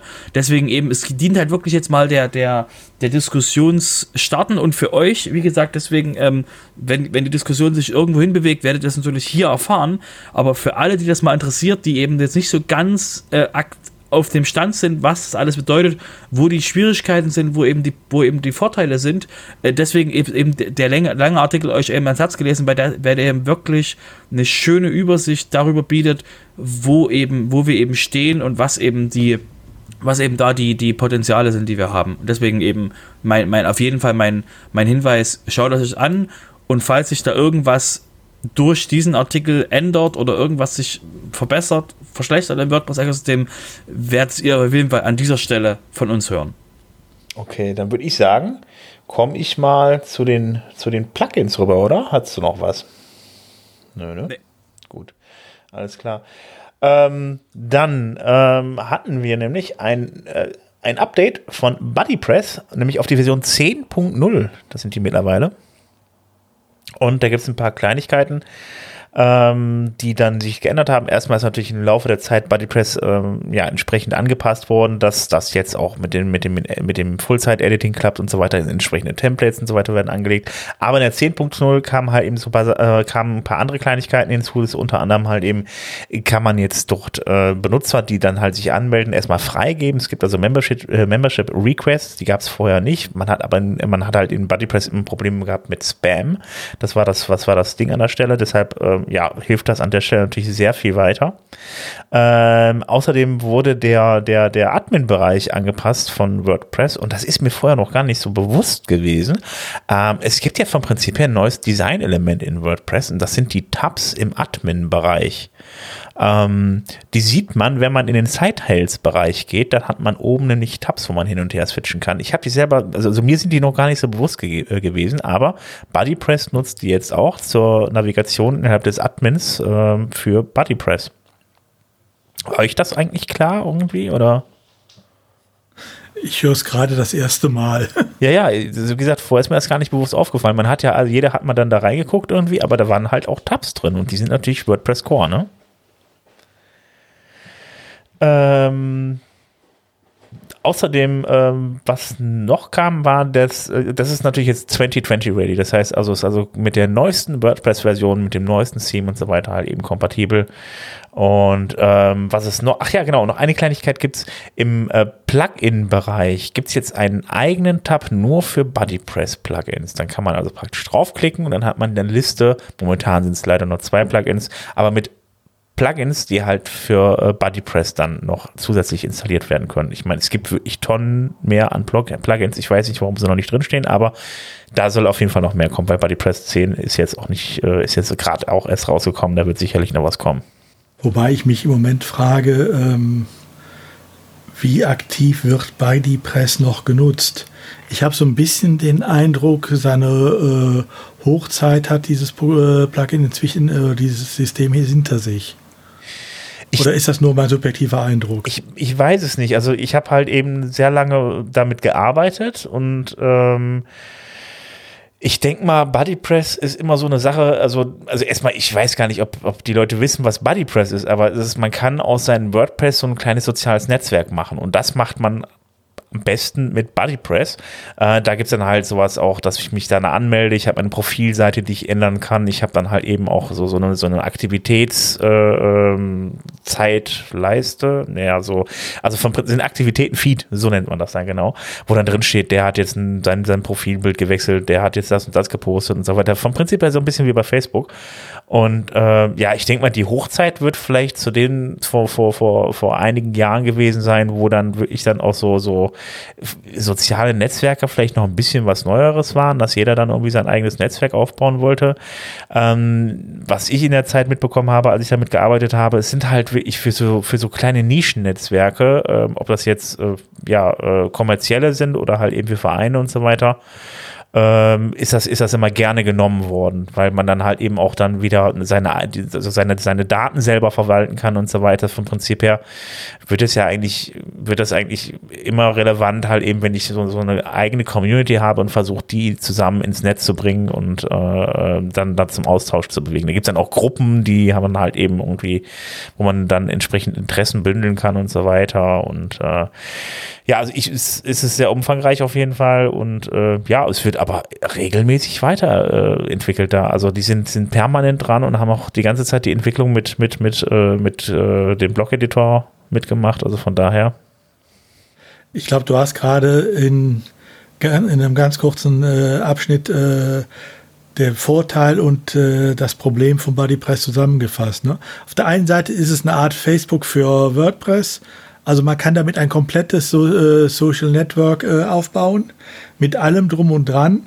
Auf der anderen Seite lebt natürlich so ein System davon, dass du auch genug äh, engagierte Benutzer hast oder gewinnen kannst. Weil nichts ist, glaube ich, langweiliger als äh, ein Social Network, was äh, nur so ruhig vor sich dahin dümpelt. Und äh, das ist, glaube ich, genau das Problem, was es da im Moment gibt. Wie bekommt man da eine Community drauf? Und was mir gerade dazu das erzählt, auch durch den Kopf schoss, äh, im Endeffekt, wir sind ja auch nicht konsequent gewesen. Ne? Wir haben ja auch gesagt, wir nehmen dann Discord äh, und kein Buddypress. Äh, ja, genau, eigentlich schon. Ja. Mhm. Da hätte man natürlich dann auch sagen können, äh, äh man macht einen Bodypress auf, aber das ist dann, ich glaube, ist auch eine Frage der Anwendungssache. Ne? Wenn ich jetzt beispielsweise meine firmeninterne Kommunikation darüber machen möchte und sage, pass auf, tauscht die Dateien und die, die, die Infos, die ihr habt, halt bitte darüber aus.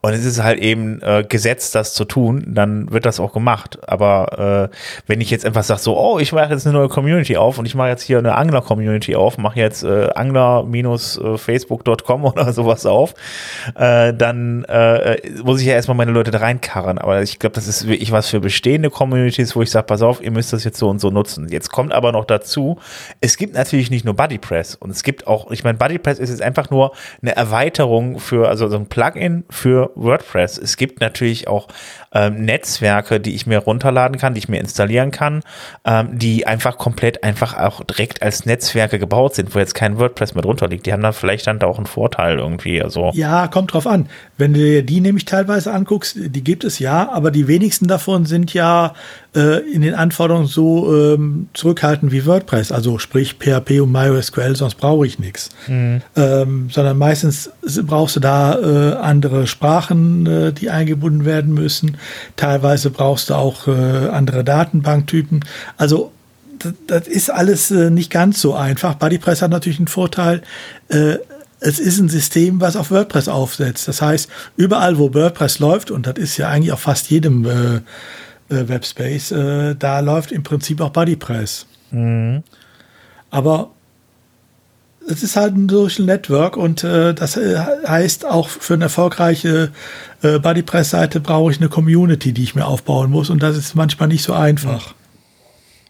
Ja, ich denke mal, also jedes soziale Netzwerk, was ich halt aufbaue, hängt halt eben davon ab, wie kriege ich meine Community, Community äh, zusammen. Und das ist halt eben irgendwie bei Facebook, ich glaube, Facebook hat ja anfänglich auch oder hat auch nur so einen Start gehabt, äh, weil die ja dann irgendwie an der Uni waren am Anfang und da äh, die das innerhalb der Uni dann irgendwie genutzt haben, soweit ich das jetzt in Erinnerung habe. Und das heißt, sie hatten schon mal potenziell da eine eigene Community, die sie reingebracht haben und die ist dann halt immer weiter gewachsen und auch um weitere Communities erweitert worden irgendwie. Aber du brauchst halt immer erstmal eine Anzahl an Leuten. Eine gewisse Anzahl an Leuten ist halt eben wie mit dem Messenger, den keiner nutzt. Wenn ich den alleine nutze, ist es halt blöd. Genauso ist das beim sozialen Netzwerk halt eben äh, bei der Software blöd, wenn ich die alleine benutze. Das macht dann einfach keinen Sinn mehr. Da muss man erstmal die Leute dazu bringen, das auch zu, äh, das auch zu benutzen. Ja. Aber es ist bei jedem sozialen Netzwerk so. Und deshalb, aber wie gesagt, mich wundert es, dass es halt eben die ganze Zeit noch weiterentwickelt wird. Äh, äh, auch so ein bisschen wie dich jetzt. Also, ähm, äh, aber es scheint weiterhin genutzt zu werden. Also bei uns, also ich hatte es im Einsatz für, für, für einen Kunden und ähm, das war auch nicht so ganz unwichtig für den. Die haben halt eben so, so, so, so ein Healthcare-Netzwerk irgendwie aufgemacht, wo sich dann halt ähm, ja Leute aus dem Bereich, aus dem Health-Bereich halt, eben ob das Ärzte äh, waren, also Leute, die halt alle in diesem, diesem Business dann unterwegs waren, dann austauschen konnten. Und äh, das sind Sachen, die kriegt aber auch keiner mit. Die sind halt einfach hinter verschlossenen Türen finden die statt. Ja gut, das ist halt für eine bestimmte eng umrissene Zielgruppe dann. Genau. Aber und ich glaube, das ist auch genau äh, das, worauf Bodyprice abzielt. Ne? Genau. Und äh, da sind auch diese Firmen, die das halt nutzen, die finanzieren das dann wahrscheinlich auch streckenweise einfach mit. Und äh, die haben dann ihre Entwickler, die halt eben dann teilweise dann an BuddyPress weiterentwickeln, wenn die halt Erweiterungen brauchen, die dann halt in, in BuddyPress reinbringen und so wird das dann immer weiterentwickelt. Das wird nicht von der breiten Masse getragen, aber von denen, die es halt nutzen. Ne? Ist halt ein, ist halt ein Nischen, ist halt ein Nischentool. Also nur nochmal für, für alle, für alle, die sich jetzt fragen, was, was Buddypress, was zum Henker? Ähm, Buddypress, äh, die kurze, die kurze Byline wäre eigentlich äh, Social Network in, in a Box würde ich sagen. Also das ist wirklich dieses, dieses, das ist dein eigenes Social Network, was man eben eben sich auf den Seiten installieren kann. Und deswegen, und das denke ich halt auch, was sie auch so gesagt hat, eben dieser, dieser Fokus von dem Plugin ist halt nicht den Massenmarkt. Es ist kein WooCommerce, nicht für den Massenmarkt, sondern wirklich eben für einen, für jemanden, die, die sich sagen, ich tue mir jetzt eine Community an auf meiner eigenen, auf meiner eigenen Installation und will eben sich mich auch darum kümmern. Und wie wir alle wissen, so Community ähm, so eine Community aufzubauen und eben dort zu supporten, ist kein Zuckerschlecken. Deswegen weiß ich halt auch, dass eben es Bodypress-Projekte gibt, die, wo die einfach nicht vorwärts gehen, weil eben wirklich das ist eine, ist halt wirklich eine aktive Entscheidung, dort eben mit einer Community in, zu interagieren, weil das halt wirklich ähm, auch zeitlich gesehen dann auch ein Investment ist. Hm. Aber es macht halt durchaus Sinn, wie gesagt, also ich kenne auch Leute, die halt wirklich sowas wie, wie, wie, ich weiß nicht, ob ihr Podio kennt, aber das ist halt auch so eine Sache, äh, äh, das, sind, das ist so eine Software, die, da kann ich mir, die kann ich dann von Prinzip her mieten und da kann ich meine ganzen Mitarbeiter reinbringen und so weiter und die können sich dann wieder mit anderen Leuten unterhalten und Daten austauschen. Das macht auf jeden Fall viel Sinn für Unternehmen, die halt weltweit tätig sind. Ähm, die dann halt irgendwie, keine Ahnung, Sitz in Deutschland haben, Produzenten irgendwie in China oder sowas. Äh, das funktioniert, so da funktioniert es an der Stelle ganz gut. Ähm, aber dann ist Podio beispielsweise auch einfach wieder jemand, der hat dann deine Daten. So, und die liegen dann bei denen auf dem Server und da habe ich immer noch die Möglichkeit, dass ich halt selber dann da Herr drüber bin. Ich glaube, jetzt haben wir aber auch Bodypress genug gewürdigt heute, oder? Mhm, so. Denke ich. Ja, also, also 10.0 10, ist ja auch ein großes Release. Ja, ja, Aber definitiv. Ihr merkt natürlich andersrum auch, äh, Themen kehren bei uns immer wieder, auch innerhalb eines äh, WP-Sofas, wenn auch unter verschiedenen Aspekten. Ne, das gleiche Thema hatten wir eben ja auch in, in einem anderen Umfang, wo es um äh, Analytics, Matome und so weiter ging, hier auch.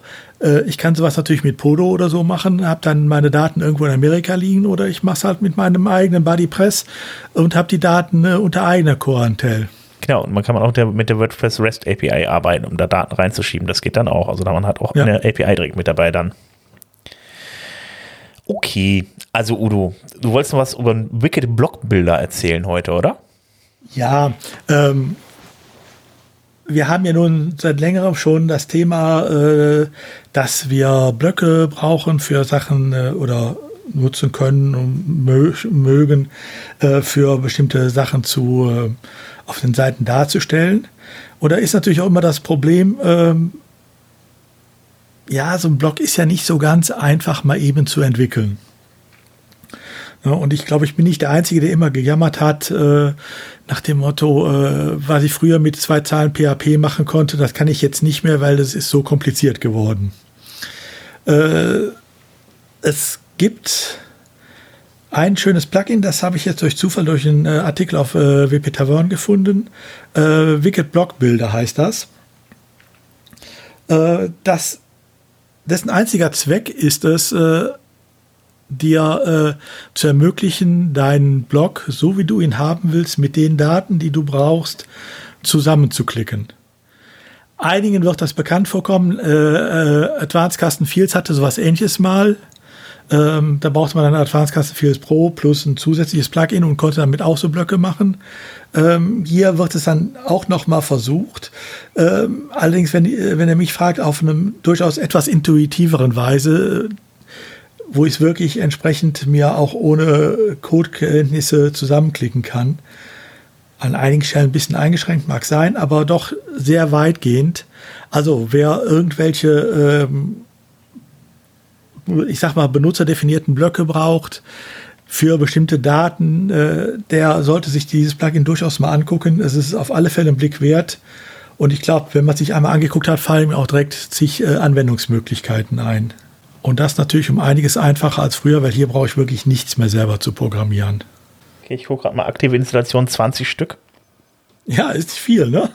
gerade am Anfang auf jeden Fall, ja. Das sollte man sich vielleicht mal angucken. Aber spannend. Ja gut, Version 1.1 ähm, und die 1.1 gibt es auch erst seit drei Tagen. Hm. Also ähm, von daher, dass es das noch nicht so oft gibt, äh, kann ich mir gut vorstellen. Aber ähm, es kann doch witzigerweise schon eine ganze Menge und äh, man müsste mal testen, äh, wo die Grenzen liegen, was man alles damit machen kann. Mhm. Aber äh, auf den ersten Blick erschien es mir doch sehr vielversprechend, einfach mal, um so Kleinigkeiten mal eben schnell äh, selber zu erledigen. So, jetzt kommst du zur Frage des Tages. Ach, das sind zwei Fragen. Äh, eigentlich, zwei, eigentlich sogar zwei Fragen. Aber wir machen das mal nacheinander. Und zwar ähm, hatten wir auf WP Tavern ähm, in, in, in schönen Artikel gefunden, der heißt, warum gibt es nicht viel mehr Leute, die blockbasierende Themes bauen. Und ähm, ihr erinnert euch vielleicht an die State of the, an die State of the World, die wir ja alle gesehen haben. Zustimmendes Nicken von den beiden anderen vorausgesetzt. Nicken hört man äh, nicht. Wir haben sie natürlich alle gesehen. Dein Nicken hört man nicht? mein Nicken hört man. Ähm, jedenfalls, die, ähm, bei der State of the World hat Matt auch gesagt, eben, dass es viel mehr blockbasierende Themes braucht, dass er eben da mehr, mehr eben ähm, Themes haben will. Deswegen war halt auch die Frage, ähm, okay, warum gibt's jetzt nicht so viele?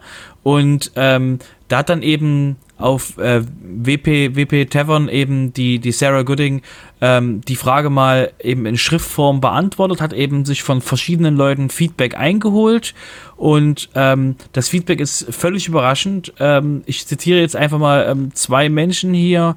Person 1 ist der Mark Howells Mead ähm, aus der Schweizer WordPress Community, dass ähm, er eben, er, er wird welche bauen, aber das schnelle, das schnell, die, der schnelle Entwicklungscycle von, von dem, von dem Block-Editor und eben, dass die äh, so, ähm, sag ich mal, so sich sehr schnell ändert, also Sachen unstabil sind und eben es sehr viel ändert, hat eben der, hat eben bei, bei ihm dafür geführt, dass er eben ähm, gewartet hat, bis es eben ein offizielles Release gibt. Wir erinnern uns an WordPress 5.0, ähm, jeder, inklusive wir als Firma, haben darauf gewartet, dass das Ding mal so stabil ist, dass man sich auch drauf verlassen kann, dass man eben nicht, dass man eben nicht alles Mögliche dann ähm, jedes Mal neu entwickeln muss, sobald das ein neuer Release kommt.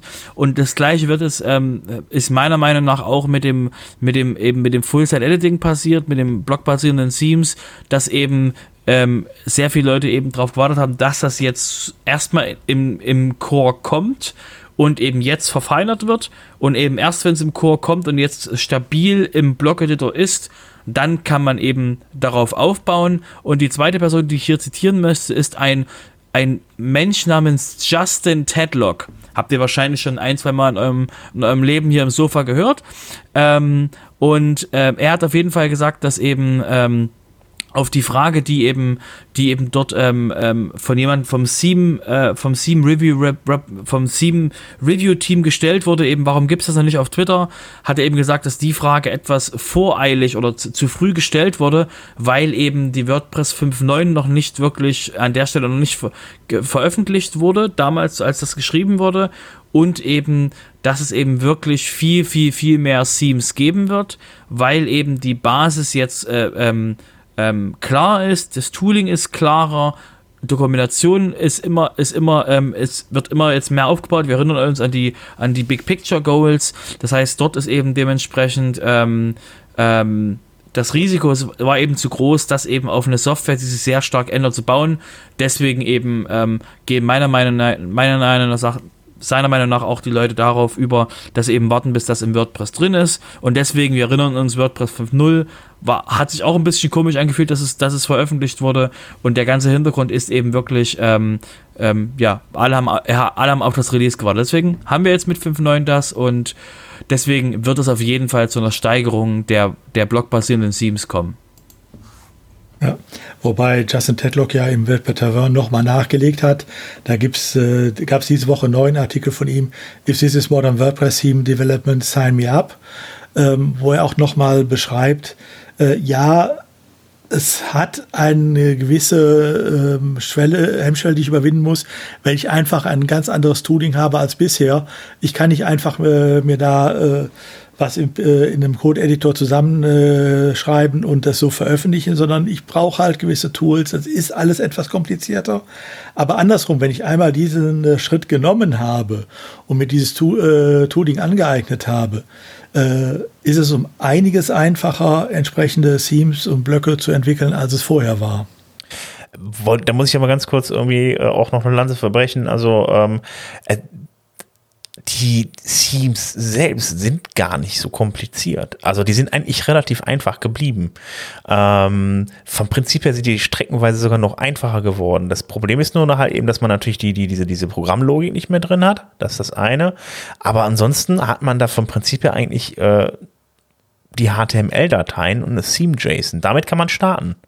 Also, ähm, ich, wobei ich, ja doch, die CMJs brauche ich schon, aber äh, äh, diese, diese beiden Dinge brauche ich in der, in, der, in der kleinsten Konfiguration und dann äh, ist, ist das gar nicht so viel. Also muss man sich am Ende auseinandersetzen, ist halt anders, als es bisher funktioniert hat, aber vom Prinzip her ist es, da hat man dieses Tooling auch gar nicht so sehr, also eigentlich gar nicht. Das Tooling hat man halt bei den Blöcken. Also wenn ich dann, ich muss dann ja JavaScript einsetzen, um die halt eben zu laden und so weiter. Da habe ich auf jeden Fall Tooling drin, aber nicht in dem Theme selbst. Also kann ich machen, aber muss ich nicht, um mein erstes Theme da drin zu bauen. Also von daher nur Mut. Guckt euch das mal an. Wie gesagt, ich verweise immer gerne auf den Artikel äh, von Ellen Bauer. Ähm, die hat ja dann da äh, was zu geschrieben, ähm, wie man das, wie, wie so ein, so ein Theme aufgebaut ist und ähm, ja, das äh, müsst ihr mal gucken. Ich überlege gerade nochmal, wie war die Webseite von denen nochmal? Wobei ähm, war das nicht ähm, Elmar Studio war das, ne? Ja, genau. elmarstudio.de. Wobei man bei Ellen auch vielleicht einen Hinweis noch machen sollte.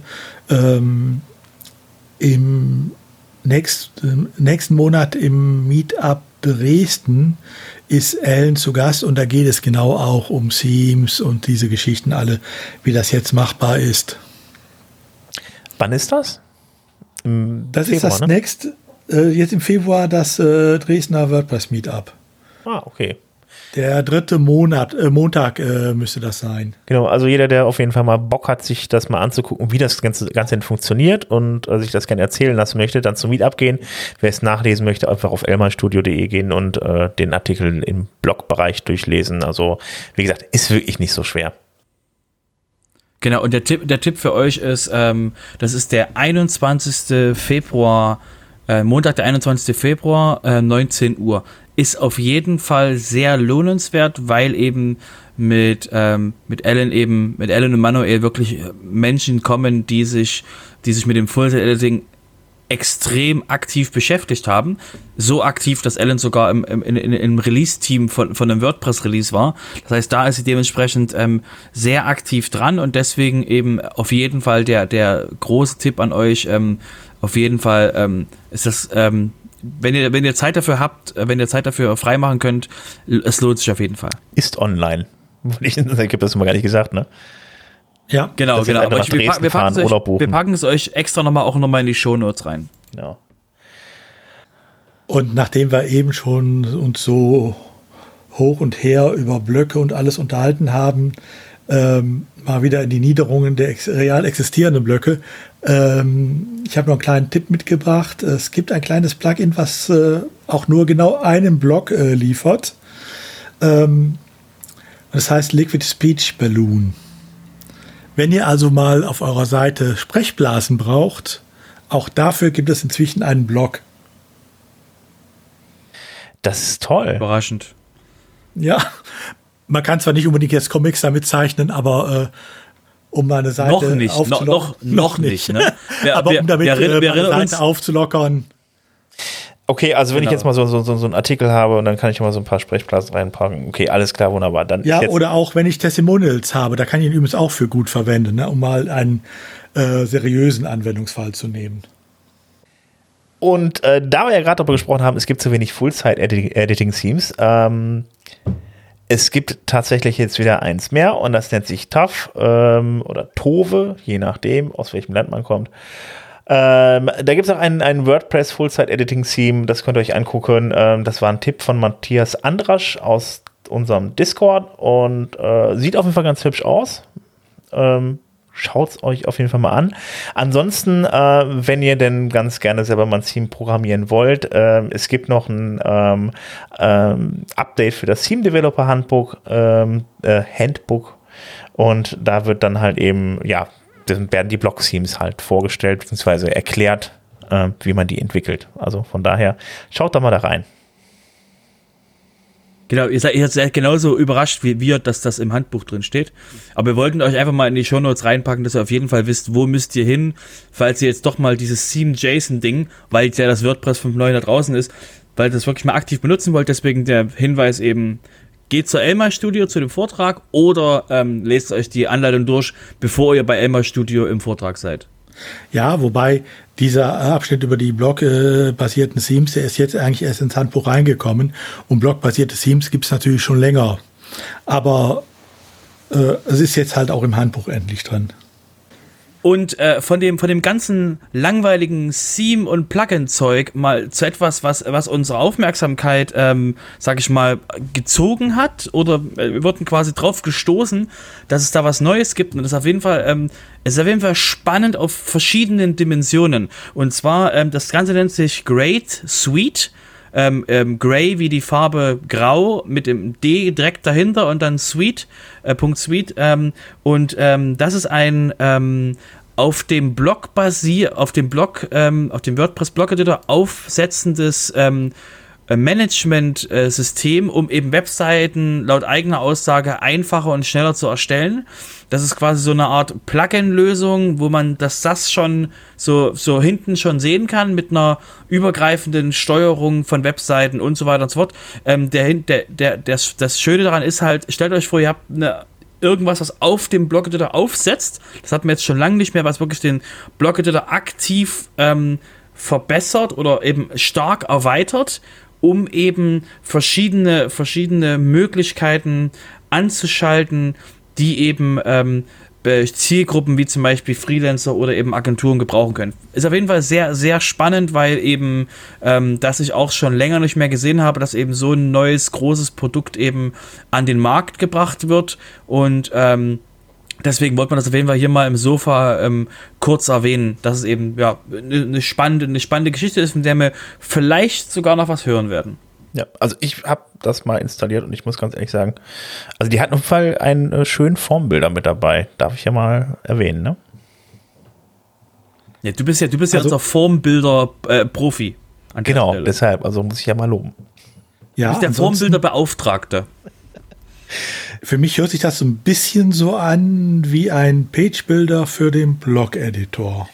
Genau, genau. Und das funktioniert auch relativ gut. Also ich hatte ja vorher schon mal dieses WP, äh, äh, dieses Gutenberg-Forms ausprobiert und äh, ja, das, die Idee war ganz cool, funktionierte aber so eher ein bisschen hakelig, kann aber auch damals noch an der Version von, von, von, vom, äh, von dem Blog-Editor äh, Blog gelegen haben. Ähm, aber das funktionierte echt solide und da war ich echt begeistert. Das war echt ganz gut. Aber das baut halt wirklich komplett einfach auf Gutenberg auf, mit der Technik von Gutenberg und so weiter. Also ja. von daher echt, also, ja, aber dann frage ich mich natürlich jetzt, äh, ich meine, du hast es dir ja auch schon angeguckt, weiß ich ja. Ähm,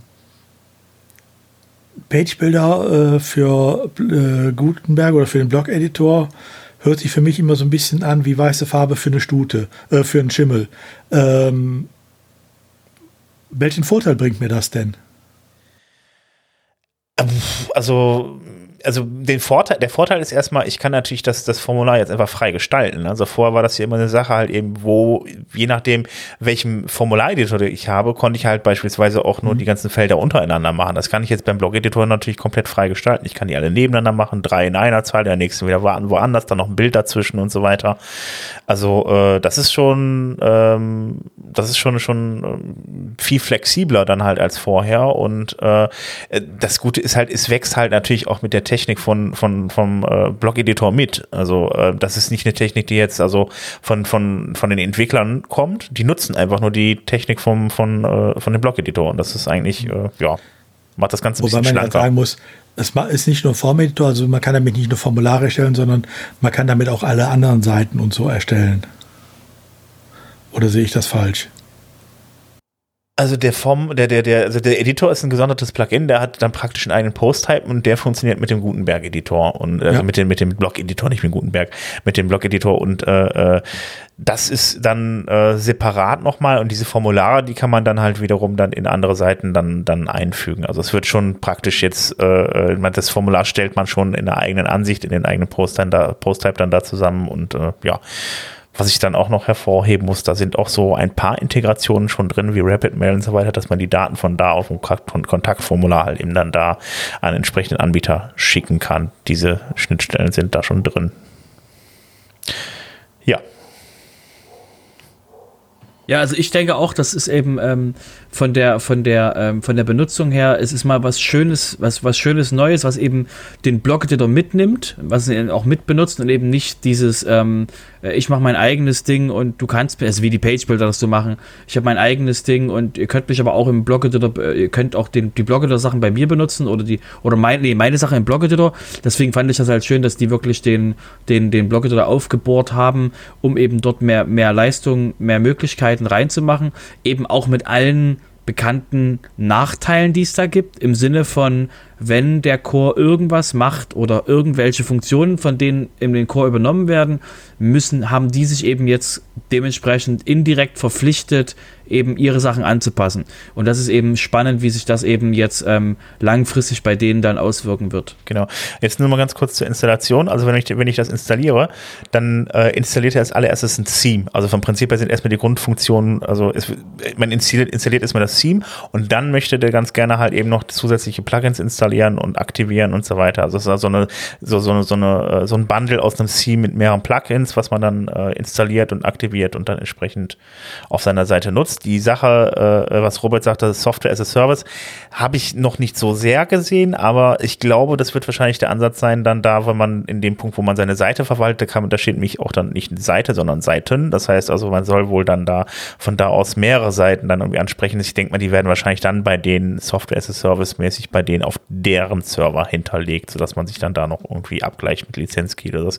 Muss man sich aber nochmal angucken, ist jetzt nur eine Vermutung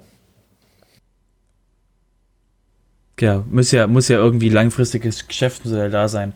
Ähm, genau. Hauptsache, also zum Glück, sie sind nicht reingekommen mit einer Lifetime-Lizenz. Das war schon mal, das war schon mal eine positive Überraschung. Ja, gut für also sie, das ne? ist gut.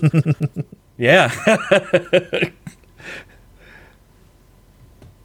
Ja gut, nicht nur für Sie. Ich meine, was nützt mir eine Lifetime-Lizenz, wenn der Entwickler nach zwei Jahren äh, die äh, Weiterentwicklung einstellt, weil nichts mehr reinkommt? Ja. Richtig. Gut, dann würde ich sagen, äh, kommen wir mal zum anderen Plugin, auch nicht ganz unbekannt. Ja, haben vielleicht schon so die einen oder anderen von euch gehört. Ähm, das Plugin nennt sich, ob ich es richtig aussprechen kann, WooCommerce, glaube ich. Ah, okay. Ich habe es ich hab's geschafft. Ähm, und zwar ähm, gab es eine News, die, die ich jetzt schon so vielen Menschen ähm, um mich herum erzählt habe, dass ich davon ausging, wir hatten die schon im Sofa, bis mir dann meine, meine, mit, meine, meine geehrten ähm, Mit-Podcaster gesagt haben, nee, hatten wir noch nicht. Deswegen ähm, trage ich das auch, auch mal hier nach. Und zwar ähm, hatte WooCommerce die Ankündigung gehabt, dass sie eben ähm, Custom-Tabellen machen wollen. Also wir hatten das schon länger gehabt, dass eben ähm, WooCommerce so einer der Nachteile von WooCommerce ist, dass eben ähm, dass eben das WordPress-Tabellen benutzt. Ja, WooCommerce bringt ganz viel eigene Tabellen mit, weil es eben an der Stelle für die Performance sinnvoll ist, aber es sind halt noch ähm, Tabellen eben ähm, im WordPress-Umfeld drin mit, mit Metatabellen, die eben dementsprechend, sag ich mal, optimierbar sind. Und jetzt wurde eben ähm, ähm, veröffentlicht, dass sie planen im Q3 dieses Jahres ähm, die, die Bestelltabellen als eigene Tabellen zu haben, eben mit dem Vorteil auch, dass Plugins die mit nutzen können, um eben eigene Informationen, die die Plugins haben, dort eben mit einfügen zu können und eben, dass an der Stelle weniger, weniger, also fast gar nicht mehr Post und Postmeter benutzt werden soll, um eben die Möglichkeit zu haben, dass es eben einfacher wird, skalierbarer und eben auch stabiler. Und ähm, da ist eben der, die, die gab es jetzt den ersten Draft, wo die eben das beschreiben, was sie vorhaben und eben wie die Tabellen aussehen sollen, wo das alles hin, wo das hin soll, hingehen soll. Und ähm, das erwähnen wir sehr spannend für jeden, der sich eben mit, mit WooCommerce beschäftigt und eben auch mit der Datenhaltung von WooCommerce, wo sich eben, wo sich das eben hinentwickelt, wenn man eben Plugins macht und ähnliches, dass man eben da wirklich sich auch ähm, eben damit beschäftigt, okay, das wird jetzt passieren, weil eben das auch etwas ist, was schon länger in der, in der WooCommerce Community sich gewünscht wurde. Okay. Ja, ich habe jetzt gedacht, dass die, die, die, die Produkttabellen da irgendwie mal angehen, äh, weil da hatte ich jetzt die größten Probleme mit. mit. Ein Step nach dem anderen. Du hast also, also jetzt ähm, von dem, von dem, also jetzt mal ähm, Performance skalierbar gedacht, das Schlimmste, was du im WooCommerce hast, sind Bestellungen im Sinne von Performance. Weil eben der Checkout das ist, was am stärksten, was eben am stärksten ähm, dann die User Experience im Sinne von ähm, Transaktionen durch, äh, durchmachen und das und da muss eben muss einfach die Tabelle quasi alles wegschreiben können so schnell wie möglich, okay. weil das eben wirklich ein sehr ein sehr sensibler Zeitpunkt ähm, im WooCommerce ist. Alles andere kann man ein bisschen cachen ne, mit mit so ein bisschen JavaScript, äh, dass man eben den User nicht so eine Individualsachen anzeigt, sondern dass eben ein bisschen JavaScript im Frontend ist. Aber sobald es dann eben um die Bestellung als solches geht, ist das halt nicht mehr möglich und man muss eben dort dann dementsprechend ähm, auf dem Datenbank-Layer eben so schnell wie möglich die Sachen wegschreiben können, um eben sowas wie, ähm, sag ich mal, 10 bis 20 Bestellungen pro Sekunde hinzubekommen, sind eben solche Anpassungen dann, dann notwendig, um eben ähm, da dem, dem Shop-System dann die Luft zu verschaffen. Das ist eben das, wo die, wo die Shop-Systeme eigentlich ihre Performance messen, wie viele Transaktionen pro Sekunde kriegen die hin. Okay. Ja gut, ich kenne das jetzt, wie gesagt, also ich hatte halt massiv Probleme schon mit Produkten und Postmetadaten, weil wenn man da Variationen in WooCommerce anlegt, da hat man dann halt das Problem, dann habe ich eine, eine, eine Hose, die ist blau, in grün, in rot, die gibt es in L, XL und so weiter und dann vielleicht noch mit Tasche, ohne Tasche. Und wenn man das Ganze halt, diese ganzen Variationen dann irgendwie abbildet im Postmeta-Bereich mit, weiß ich nicht, 1000 Produkten, dann äh, rennt das ziemlich schnell voll und da hat man richtig Performance-Probleme dann, wenn man nicht cached. So, das wollte ich noch mal Genau, aber haben. ein Schritt nach dem anderen. Mach Genau. erst mal, mach das, den Schritt, den quasi jeder hilft, der nicht blaue Hosen in ähm, äh, L verkauft, sondern Ja. die ganz normale Sachen verkaufen. Deswegen äh, ist das eben der größte Schritt, weil Ja. es eben auch wirklich, Ja. da müssen ja auch die ganzen Plugin, die ganzen Plugin-Autoren mitgenommen werden, dass die eben auch dann die, die neue, die neue ähm, Funktionen dann oder die neuen API-Funktionen dann dort benutzen. Deswegen sehr spannend, schön langfristig angekündigt und eben wirklich auch, dass eben jeder, der mit WooCommerce arbeitet, das eben auf dem Schirm hat, das wird eben, das soll eben dieses Jahr kommen. Ähm, ja, und dann haben wir noch, ähm, ja, das neue WPCLI äh, 2.6 ist ähm, released worden. Das hat jetzt auch PHP 8.1 Support. Und ähm, außerdem gibt es da neue Funktionen, um die Application-Passwörter halt eben zu verwalten, äh, um zu checken, ob sie existieren, um die aufzulisten, abzudaten und so weiter und so fort. Die sind jetzt neu damit drin. Und ähm, ja, das sind so die größten Änderungen an der WPCLI. Ansonsten äh, für die weiteren Änderungen könnt ihr euch einfach mal den verlinkten Artikel anschauen. Und äh, ja, ist halt wieder, also WPCLI, wer es nicht kennt, einfach auf der Kon das WordPress auf der Konsole, da könnt ihr dann vom Terminal aus euer WordPress mitsteuern. Okay, gut, dann schließen wir jetzt mal hier mit Plugins, Themes und Blöcke ab und kommen mal zum Security-Bereich. Der Udo äh, hat uns da noch ein paar Backdoors äh, mitgebracht. Ja, ich meine, äh, es geht um Backdoors in, ich glaube, 93 Plugins und Themes, äh, insbesondere von einem Hersteller. Es ist natürlich, wenn ich eine Backdoor programmieren will äh, oder äh, auf die äh, Menschheit loslassen will, äh, wie schaffe ich das am einfachsten? Man könnte natürlich sagen, indem ich ein entsprechendes Theme oder ein Plugin kompromittiere.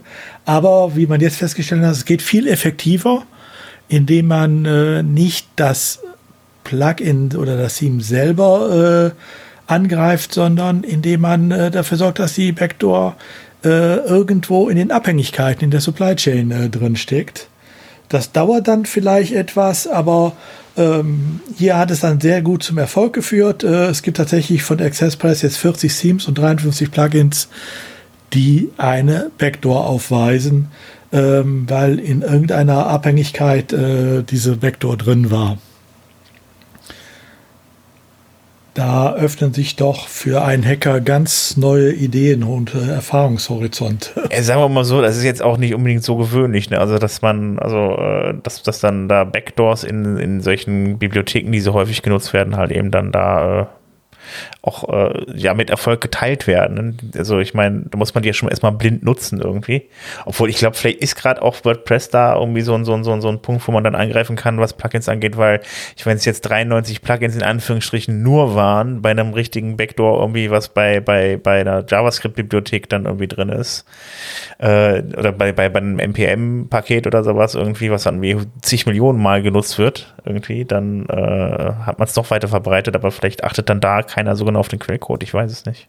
Ja.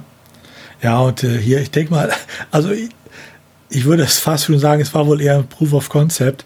Äh, man hat dann auch diese Backdoor schön äh, ein bisschen äh, verschleiert, äh, weil sie dann die Payload nachlud von der äh, Datei wpthemeconnect.com. Also es sah alles so aus, als wenn das ganz normal wäre äh, und alles so, dass auch der durchschnittliche Developer, dieser, der solche ähm, Sachen dann für seine eigenen äh, Themes und Plugins benutzt, äh, das durchaus äh, sagt, ja, das, klar, das äh, liest sich doch alles gut. Hm. Ja, so ist das mit dem Programmieren, ja. So kann man natürlich auch reinfallen. Und äh, ich sag mal, umso schwieriger ist dann manchmal natürlich auch äh, nachher das Reparieren, ne? weil ich muss dann plötzlich nicht nur mein eigenes Plugin reparieren, sondern äh, sehen, äh, wie kann ich jetzt meine Supply Chain äh, wieder vertrauensvoll kriegen. Ja, die Frage ist halt eben irgendwie, ob derjenige, der, dieses, diese, der, der diese Bibliothek zur Verfügung gestellt hat, wenn er das, wenn der das wieder repariert, habe ich ja so gut wie nichts zu tun. Das wäre natürlich auch ein Vorteil, aber ja.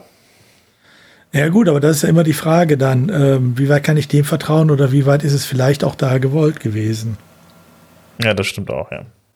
Ja, ich habe noch mit Schreck auf die nächste Meldung geguckt, dass die Anzahl der Sicherheitslücken sich wohl verdoppelt hat im letzten Jahr.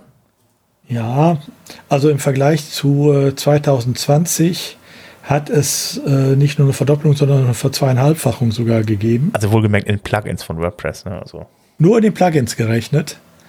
Ähm, wobei ich das noch nicht mal so erschreckend finde. Also da hat man letztes Jahr äh, 10.350 ähm, Lücken gefunden, geschenkt. Ähm, was ich äh, viel interessanter finde oder erschreckender äh, ist, dass von diesen 10.000 Lücken knapp 8.000 bisher nicht gefixt sind. Wow. 80 Prozent. Ähm, ja. Wow. Also 77 Prozent äh, da gibt es äh, sogar teilweise auch Exploits zu und äh, die sind nicht gefixt. Und das finde ich dann viel schlimmer. Gut, es sind jetzt auch welche, die teilweise nicht öffentlich bekannt sind bisher, klar. Aber ähm, ich wollte gerade sagen. Ich sagen, da äh, bekomme ich dann doch leicht Bauchschmerzen. Also wenn die aber im Plugin-Verzeichnis liegen, sollte das ja eigentlich eher vielleicht nicht der Fall sein. Was vielleicht, ich könnte mir eventuell vorstellen, dass so ein paar Leute einfach mal günstig an kostenpflichtige Plugins kommen wollten. Ja, du denkst anderem. an äh, gewisse Marktplätze, ja. Ja. So von Down Under. genau. Ähm, ja, natürlich, ne? Im aber ich meine, das Problem ist ja auch, auch in unserem äh, Plugin-Verzeichnis auf WordPress.org. Äh, was passiert denn mit einem Plugin, wo der Autor äh, eine, bekan äh, eine bekannt gewordene Sicherheitslücke nicht fixt. Das Plugin verschwindet einfach von die, mhm. äh, von, aus dem äh, Plugin-Verzeichnis. Aber damit ist noch, natürlich noch keinem geholfen, der dieses Plugin im Einsatz hatte. Ja. Denn mit normalen Bordmitteln erfährt er ja noch nicht mal, dass es äh, nicht mehr im äh, Repository drin ist. Mhm. Ja. Klar, man kann sowas wie Theme Report oder so benutzen, äh, was einem dann anzeigt, hallo, hier, dieses Plugin ist entfernt worden, da stimmt irgendwas nicht. Aber äh, das ist dann nach wie vor nicht zu den äh, WordPress-Bordmitteln. Ähm, und da denke ich mal, da habe ich natürlich das Problem als normaler User, dass ich mich sogar noch äh, in Sicherheit wähne, weil ich habe ja immer alle Updates gemacht. Wie hatten wir nicht letzte Woche das Plugin, äh, was dann noch zusätzliche Plugin-Informationen zur, äh, zur, Verfügung stellt, wo auch drin steht, ob das Plugin überhaupt noch da ist oder? Ja, das war, was ich meinte, Theme Report. Genau, ah, okay, genau. Also dann auf jeden äh, Fall. Entschuldigung, Plugin, Plugin Report, nicht Theme okay, Report. Okay, Plug, äh, Plugin Report einmal installieren und auf jeden Fall Finger weg von äh, Plugin-Dreck.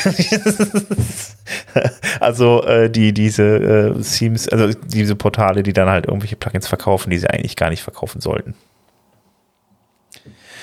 Okay, dann würde ich sagen, dann gehen wir jetzt mal zum Thema Community über. Äh, da gab es einen Tipp vom Hans-Gerd Gerhards. Äh, das WordPress WordPress Social Learning Meetup kannte ich persönlich gesagt noch gar nicht. Auf, das ist auf meetup.com. Das ist ein, äh, ja, eine Meetup-Gruppe, wo dann eigentlich so, ja, alle möglichen äh, Meetups stattfinden und dann natürlich ortsunabhängig zu bestimmten Themen.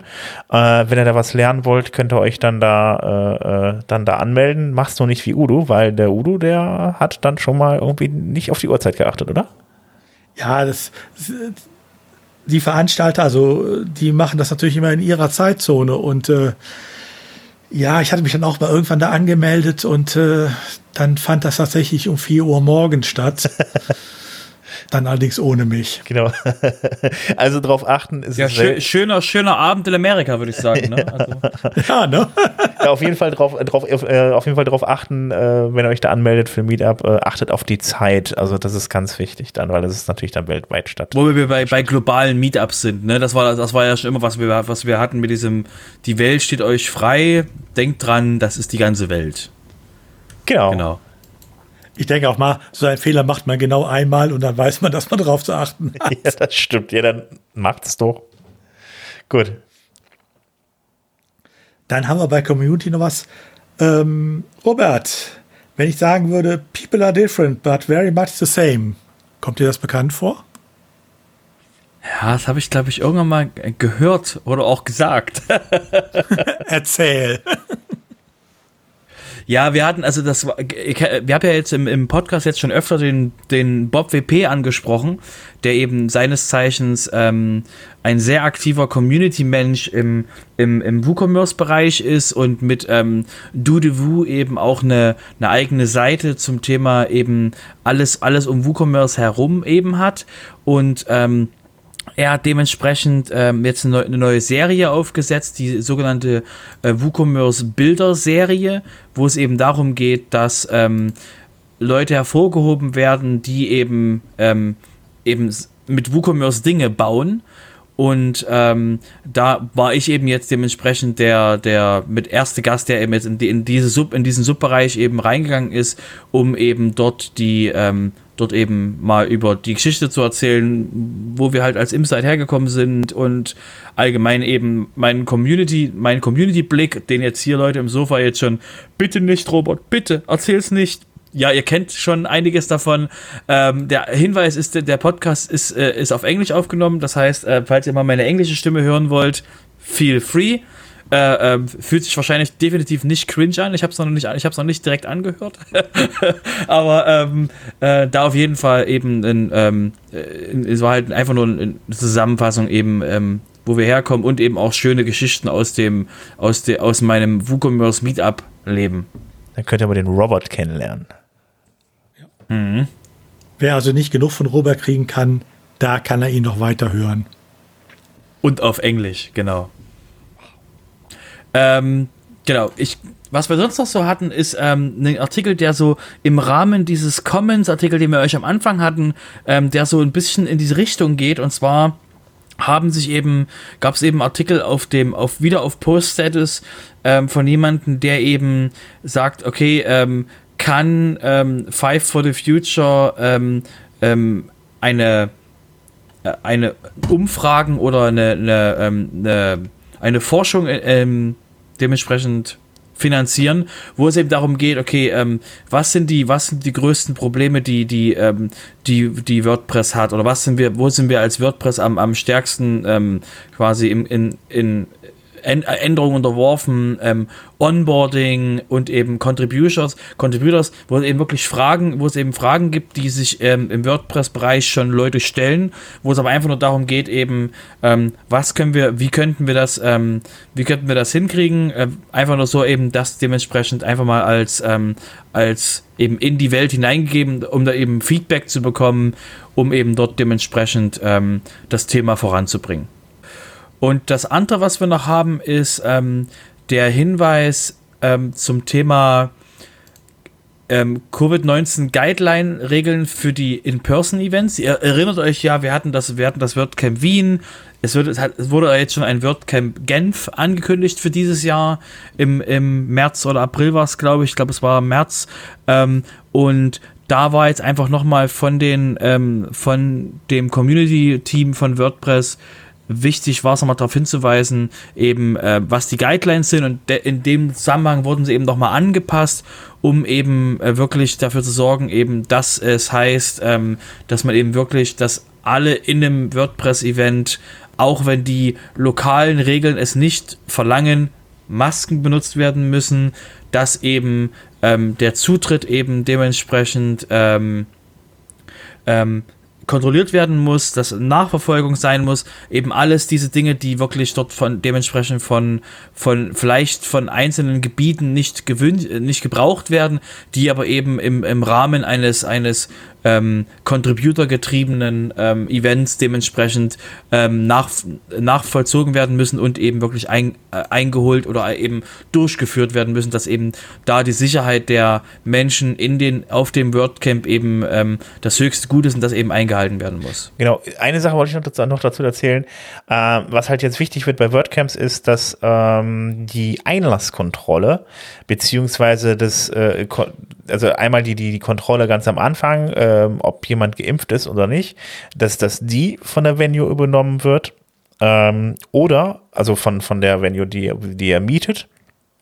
Oder halt eben das, das, das Wiedereintreten in die Venue, dass das halt eben von nicht von den Leuten gemacht wird, die vor Ort äh, das Ganze organisieren, sondern von dem, wo ihr dann da die Location mietet. Das ist halt wichtig. Wenn das beides ja, nicht klar. der Fall ist, dann dürft ihr äh, äh die, die, die, die, die, die, die, die, das WordCamp nur online machen äh, hat einfach den Hintergrund, dass man halt eben diese Leute dann halt eben von, von äh, davon in, entlasten will, die halt eben, dass die an der Tür stehen und nicht sagen, ja komm, jetzt komm rein oder, sondern dass das wirklich hart kontrolliert, äh, von, von denen kontrolliert wird, die halt mit, die jetzt auch keine persönlichen Beziehungen haben, sondern von der Venue sind und äh, äh, genau, das, äh, die, Leute, um die Leute halt zu entlasten, dass sie halt eben dann da nicht ins äh, schlechte Gewissen haben, dann jemanden dann vor der Tür stehen lassen zu müssen eine Entlastung von der Arbeit, glaube ich, ist das geringere Problem. Die ähm, Foundation versucht hier natürlich auch Haftungsrisiken äh, zu verschieben, indem nicht äh, einer aus der Community nachher in Anspruch genommen werden kann, äh, einer der Organisatoren, hier, das habt ihr nicht gemacht, sondern dass das immer auf den äh, auf die Venue, also auf das Hotel oder den äh, Veranstaltungssaal oder wo immer ihr seid, abgeschoben werden kann. Ach ja, stimmt. Das, das muss natürlich, Sinn. Ja, ja, das ist der Hintergrund der Geschichte. Nur muss man natürlich auch sehen, äh, wo finden äh, solche äh, Veranstaltungen statt. Oftmals sind es Hochschulen, Schulen oder äh, öffentliche Hallen. Ähm, ehrlich gesagt, ich möchte die Hochschule oder die Stadthalle sehen, die bereit ist, das äh, einfach so zu machen. Beziehungsweise ja. das zu machen, ohne dafür großes Geld äh, äh, aufzurufen. Ähm, denn wir unterhalten uns über Kontrollen durch dann bezahlte Mitarbeiter an einem Wochenende, wo sie also auch noch extra teuer sind. Ähm, und wenn ich das dann vergleiche mit der weiteren Aussage, dass es äh, durchaus nicht so viel Zuschüsse gibt äh, zu äh, WordCamps äh, dieses Jahr, ja, dann sehe ich da ein gewisses Problem. Mhm. Ja, werden wir sehen, wie sich das dann auswirkt, aber äh, wie sich das dieses Jahr überhaupt entwickelt, werden wir ja sehen. Äh, ja, ich habe noch eine letzte Sache in Sachen in Punkt Community. Äh, Robert wird jetzt wahrscheinlich äh, schreiend aus dem Raum rausrennen, aber WP-Kalender.io, das wir so oft und viel zitiert haben, vielmehr, was Robert so oft genannt hat, ähm, wo ihr dann nach Terminen gucken konntet und wann die stattfinden. Das auch weltweit für WordPress, das ist offline gegangen. Ich weiß, ich weiß aktuell noch nicht, also wie gesagt, wir hatten das ja schon mal erwähnt, dass es da Probleme gab mit dem, mit der, mit der API und mit der Zeit, die da aufgewendet wird. Ich habe jetzt äh, äh, den, den, ähm, den Betreiber davon noch nicht wieder erreichen können, aber ich werde auf jeden Fall nochmal nachhorchen, was da jetzt genau der Stand ist. Also ob es wiederkommt. Und ansonsten, zumindest für die deutschsprachige Community, äh, wpmeetups.de, äh, was der Simon Kraft betreibt, das funktioniert ja weiterhin. Genau. Ansonsten einfach mal aufs WordPress Dashboard achten. Vielleicht kommen demnächst nochmal wieder Termine im Dashboard vor. Das war ja vorher sonst immer der Fall. Gut, dann würde ich sagen, ähm, komme ich nochmal zum Projekt 26. Da gab es wieder ein paar nette Artikel, unter anderem einer von Johannes Kinas. Da äh, stellte sich die Frage, ob Tailwind eine gute Idee für WordPress-Themes und Plugins ist.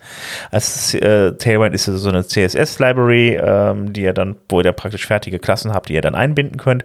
Und der überlegt mal halt, wie das denn in WordPress reinpasst und ob das alles zusammenpasst. Auf jeden Fall ein unheimlich spannender Artikel. Ich habe das selber schon mal probiert. Äh, ja, äh, ist halt nicht ganz so einfach und er umschreibt dann da die Probleme, die man damit hat. Außerdem ein Artikel von Hans-Gerd Gerhards, da geht es um äh, Plugin-Snippets und äh, ein fataler, der, der, Titel ist einen fatalen Fehler bei Snippets korrigieren. Da erklärt er einen so ein bisschen, wenn dann da die Seite wohl nicht mehr läuft. Mit einem fatalen Fehler gehe ich mal von einem PHP-Fehler aus. Ähm, außerdem gab es noch einen Artikel von äh, äh, Bernhard Kau und der erklärt euch mal, wie man ähm, die Inhalte auf Kategorieseiten alphabetisch sortiert. Ja, und das war es auch mit dem Projekt 26 Beiträgen. Äh, da sind wir jetzt schon wieder im Business-Bereich drin jetzt. Ja, und da schließt sich schon wieder der Kreis zum Anfang, denn wir sind als erstes mal wieder bei Google. Mhm.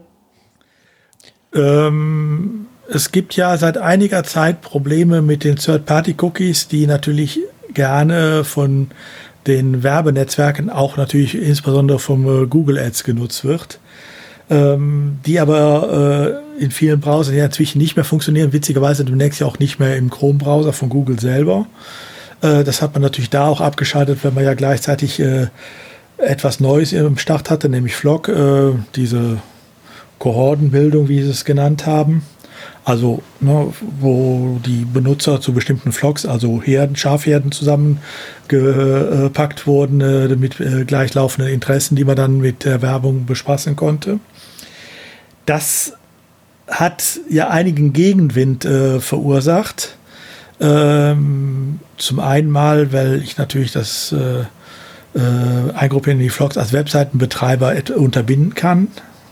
Äh, das war ja relativ leicht und das haben ja auch schon viele gesagt, machen es. Selbst WordPress hat ja gesagt, das würden sie wahrscheinlich dann auch unterbinden, standardmäßig. Ähm, dazu kam auch, dass es äh, gegen diese Flock-Regelungen, äh, dieses äh, Flock-Vorhaben äh, auch äh, tatsächlich Kartellbeschwerden gab von Wettbewerbern, die natürlich haarklein erkannt haben, dass äh, das Vorgehen von Google, sprich das Deaktivieren der Third-Party-Cookies in Verbindung mit der Einführung von Flock, natürlich nur dem Google Ad Network in die Hände spielen sollte.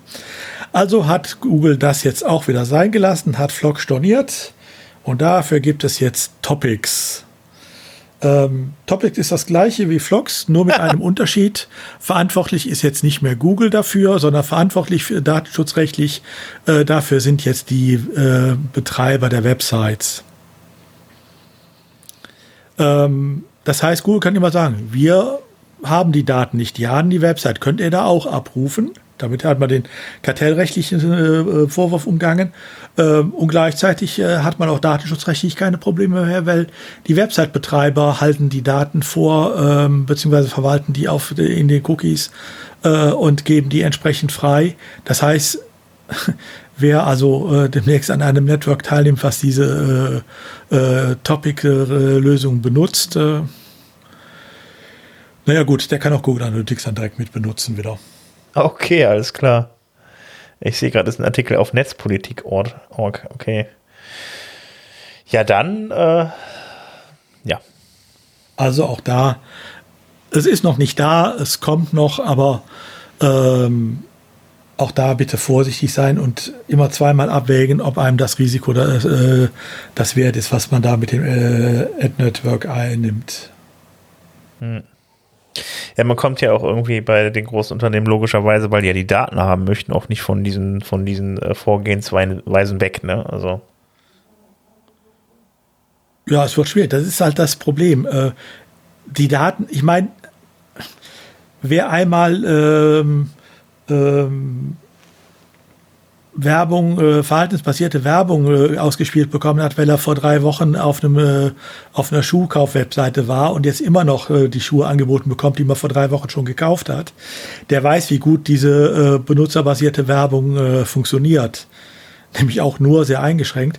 Aber sie ist halt nach wie vor das, was die Werbewirtschaft gerne benutzt. Dass es auch anders geht, beweisen alle anderen Medien. Ne? Äh, weder im Rundfunk noch im äh, Fernsehen noch im, äh, in, äh, im Printbereich habe ich benutzerbasierte Werbung, sondern da ist die Werbung immer nur contentbasiert. Mhm. Oder sie wird äh, andersrum gestreut. Ja, aber das ähm, kann man halt da nicht so schön. Da ja, aber da ist sie sogar noch teurer, also scheint sie ja noch besser zu funktionieren. also, weil sie teurer ist. ja, ich meine, ich bezahle ja nicht für was, äh, was ich nicht wiederkriege. Wenn ich also da bereit bin, mehr für zu bezahlen, kann sie zumindest nicht schlechter sein. Aber hier habe ich die Daten, hier habe ich die Möglichkeit, die Daten zu kriegen. Äh, und dann will ich das natürlich auch haben. Das ist der Kontrollwahn, den wir, glaube ich, alle immer haben. Ähm, muss man sich halt immer überlegen, ob man den mitmachen will mit seinen Seiten. Ja, das ist richtig, aber ich äh, sag mal so, also das ist natürlich ähm, einfach ein beliebtes Tool auch für Leute, die äh, ihren Absatz steigern möchten. Also diese, diese, dieses Retargeting und so weiter äh, ist ja nicht da, weil die machen die Leute ja nicht, weil sie Spaß daran haben, sondern die richten das halt eben ein irgendwie, weil die halt eben gerne mehr verkaufen möchten. Und äh, das scheint ja anscheinend auch gut zu klappen. In gewissen Grenzen, ja. Ja, aber wie gesagt, muss man halt sehen. Wobei das Retargeting, das läuft ja eh, äh, ja, das, das ist ja noch ein zusätzliches Problem, was es da gibt, was mit äh, Topics auch noch nicht ganz gelöst ist. Mhm. Also da wird sicherlich auch noch was für kommen. Okay, gut, ey, dann würde ich sagen, dann, dann äh, kommen wir mal von, von, von, von einem Giganten zu, ja, zum etwas kleineren, aber trotzdem auch äh, sehr äh, interessanten äh, Player im WordPress-Markt auf jeden Fall. Äh, Elementor, da geht's jetzt, äh, äh, ja, da ist das eingetreten oder etwas eingetreten, was wir auch schon vermutet haben. Genau, aber erstmal für, für alle, die das gerade hören, was wir euch jetzt erzählen, nein, es war noch nicht so gewesen. Ihr werdet euch fragen so, aber da redet ihr doch schon seit einem Jahr davon. Nein, es ist nicht der Fork. Also erstmal für alle, die jetzt denken, so, haha, der Fork. Nein, es ist noch nicht Ele Elementor Press. Noch nicht. Ähm, und zwar, was sie jetzt gemacht haben, ist das, was wir euch auch gesagt haben, was ähm, ähm, offensichtlich passieren wird, ähm, ist eben die Geschichte gewesen, dass jetzt Elementor, und jetzt sagen wir es alle gleichzeitig, hat plötzlich einen Webseiten-Hosting-Dienst. Schock. Wirklich. Ja, jedenfalls ähm, bietet eben Elementor jetzt die Möglichkeit an, dort eine Elementor-Webseite ähm, zu haben. Ähm, geht los bei 89 Dollar im 89 Dollar im Jahr. Ähm, was eben ähm, gehostet in der Google Cloud, alle Pro-Features, WordPress präinstalliert, SSL-Zertifikate, CDN mit Cloudflare und so weiter und so fort. Ähm, ihr merkt schon, Oh, cool. Also ein Hosting, wo ähm, Elementor automatisch vorinstalliert ist. Richtig zusammengefasst. Ja, äh, ist, also ich würde sagen, damit ist die News schon zu Ende. Also es hat niemanden überrascht, der das gerade gehört hat. Äh, äh wir reden auch nicht zum ersten Mal davon. Äh, wie gesagt, der Bonus ist halt jetzt äh, 24-7 Live-Chat und, ähm, und so weiter und so fort. Es ist halt ein optimierteres Hosting für, für WordPress und um einfach mal unseren, unser Elementor-Press, was wir jetzt schon ja seit einer Weile schon ansprechen, um das einfach nochmal ähm, dementsprechend damit reinzuholen, ähm, stellt euch vor, ihr habt einen WordPress Hosting Service, der jetzt natürlich überall geupsellt wird. Ne? Also da sind wir uns einfach mal, sind wir uns einfach mal einig, dass jetzt mehr Elementor-Leute von dem Elementor Website Hosting gehört kriegen. Und jetzt ist die Frage, wenn dann irgendwann mal Elementor der Kragen platzt, weil WordPress sie zu sehr zwingt, ähm, sich anzupassen. Ne? Wir denken hier an Phase, Phase 3, Phase 4. Wenn sie irgendwann die Nase voll davon haben, dann wäre es total praktisch, wenn sie ein einfaches, wenn sie eine einfache Umgebung hätten, wo sie WordPress einfach forken können, weil sie volle Kontrolle über das WordPress haben, was sie, was sie dort eben ähm, betreiben. Und ähm, tada!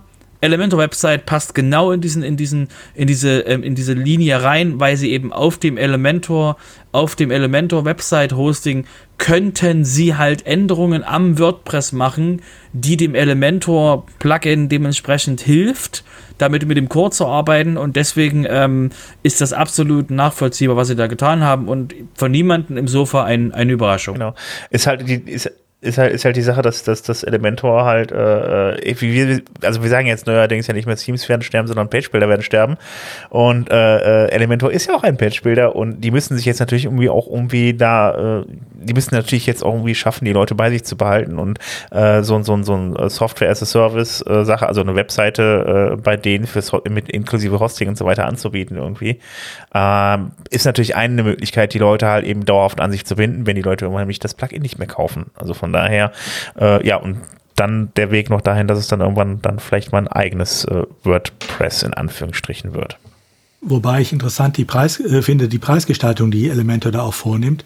Eine einzelne Webseite ist ja jetzt nicht so günstig. Das sind ja Preise, wo ich auch bei einigen Billighostern schon hinkomme. Aber ähm, wenn ich in den Agenturbereich gucke, also 25 Webseiten kosten 200 Dollar im Jahr.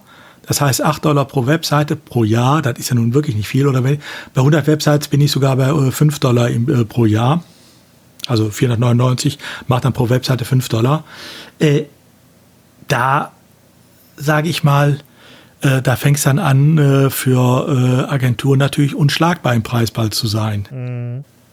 1000 Seiten für also, 999 Dollar, das heißt 1 Dollar pro Website. Ja, aber das hey. ist das ist nicht das ist nicht das das ist nicht das Website Hosting, das ist nicht das Website Hosting.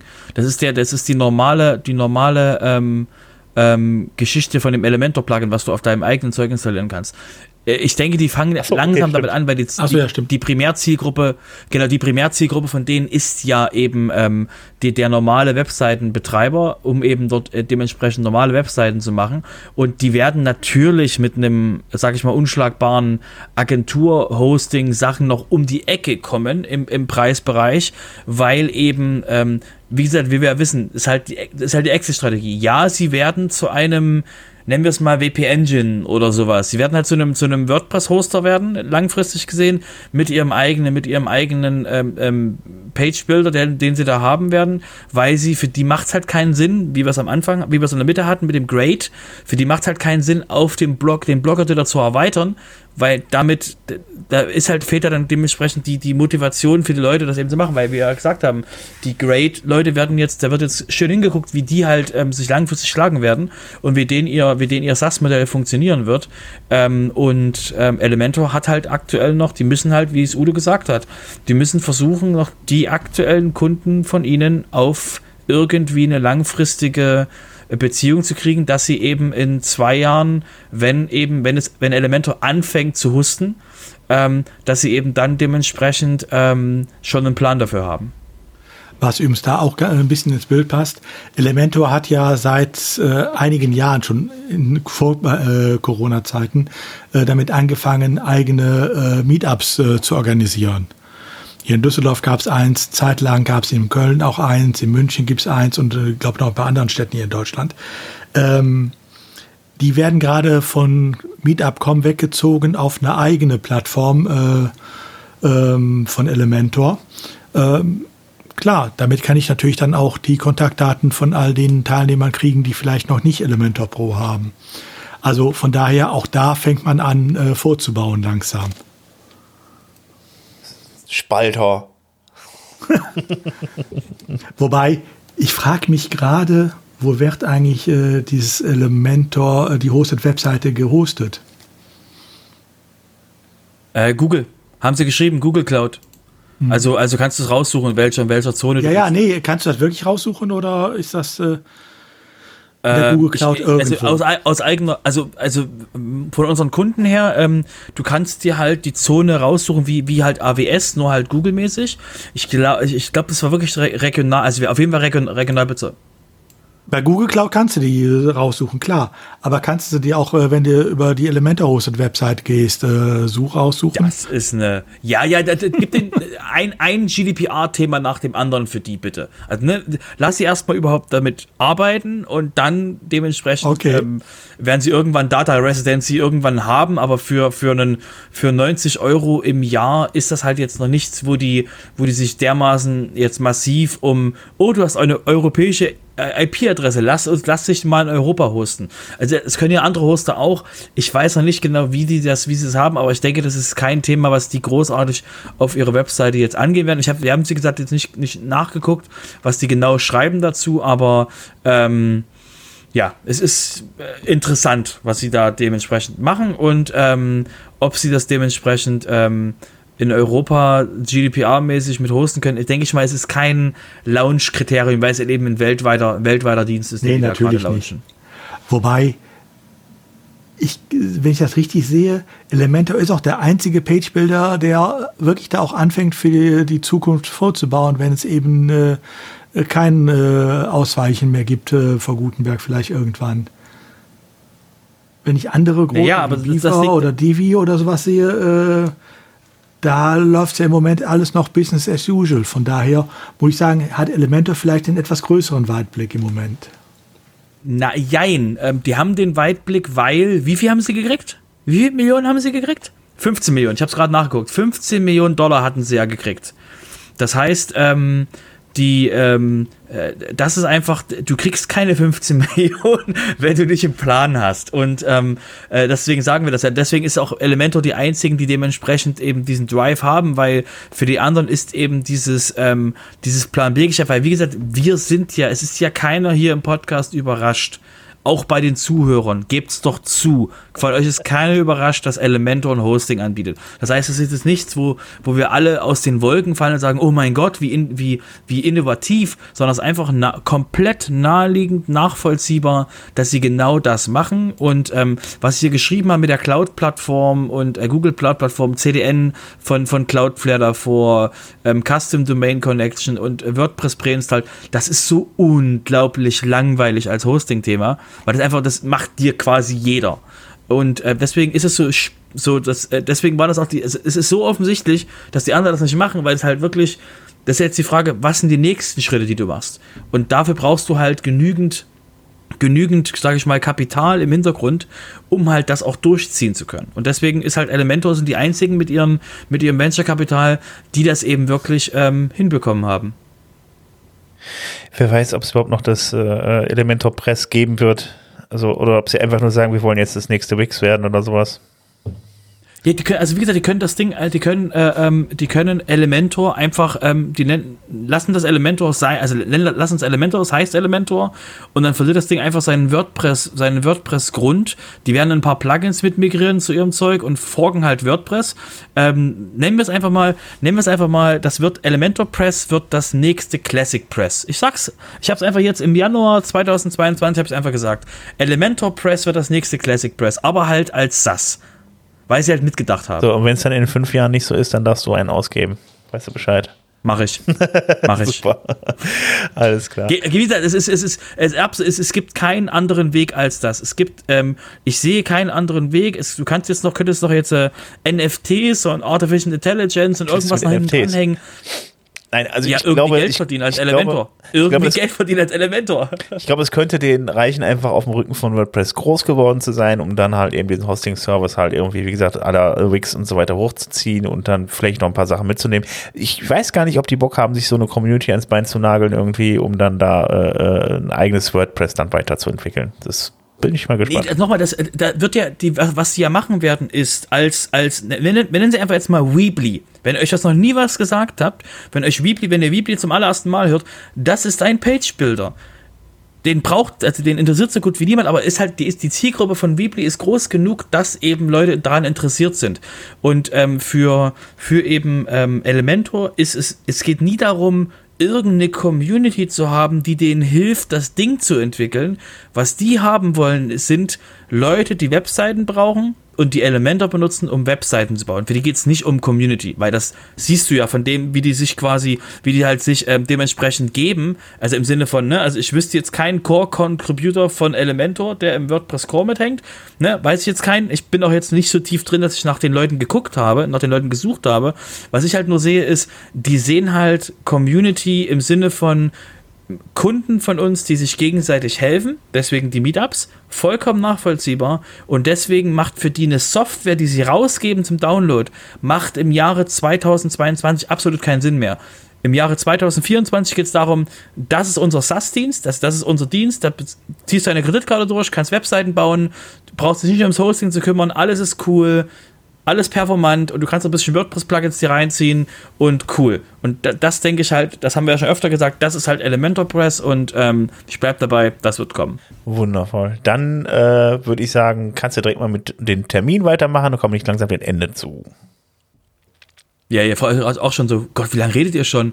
Ähm, genau, die, ähm, was wir, was wir jetzt noch sonst haben, ist der von, von Post Status.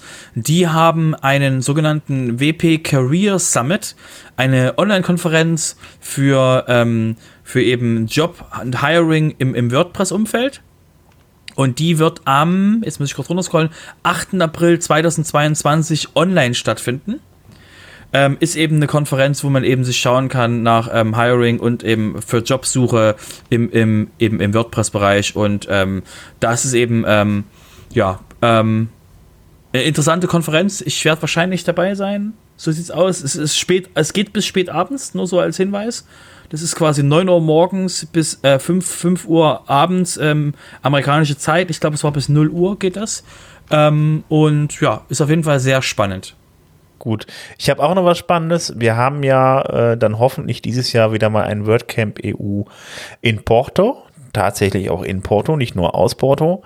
Und äh, da gibt es jetzt einen Call for Speaker. Also wenn ihr da gerne hin wollt, um dann da einen Vortrag zu halten, dann bewerbt euch jetzt. Ähm, den Link haben wir euch dann in die Shownotes gepackt. Ähm, da könnt ihr euch dann direkt bewerben mit eurem äh, Vortrag. Und äh, ich weiß gar nicht, wie lange geht der Call überhaupt? Äh ich weiß es nicht.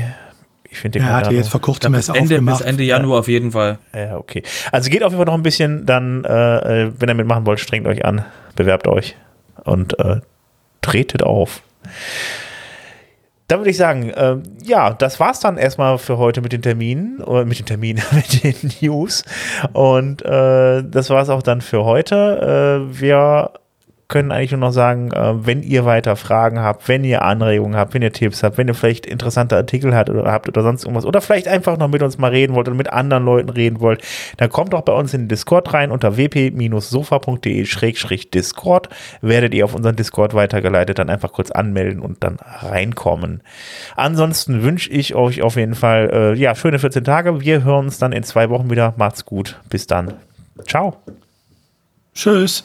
Tschüss.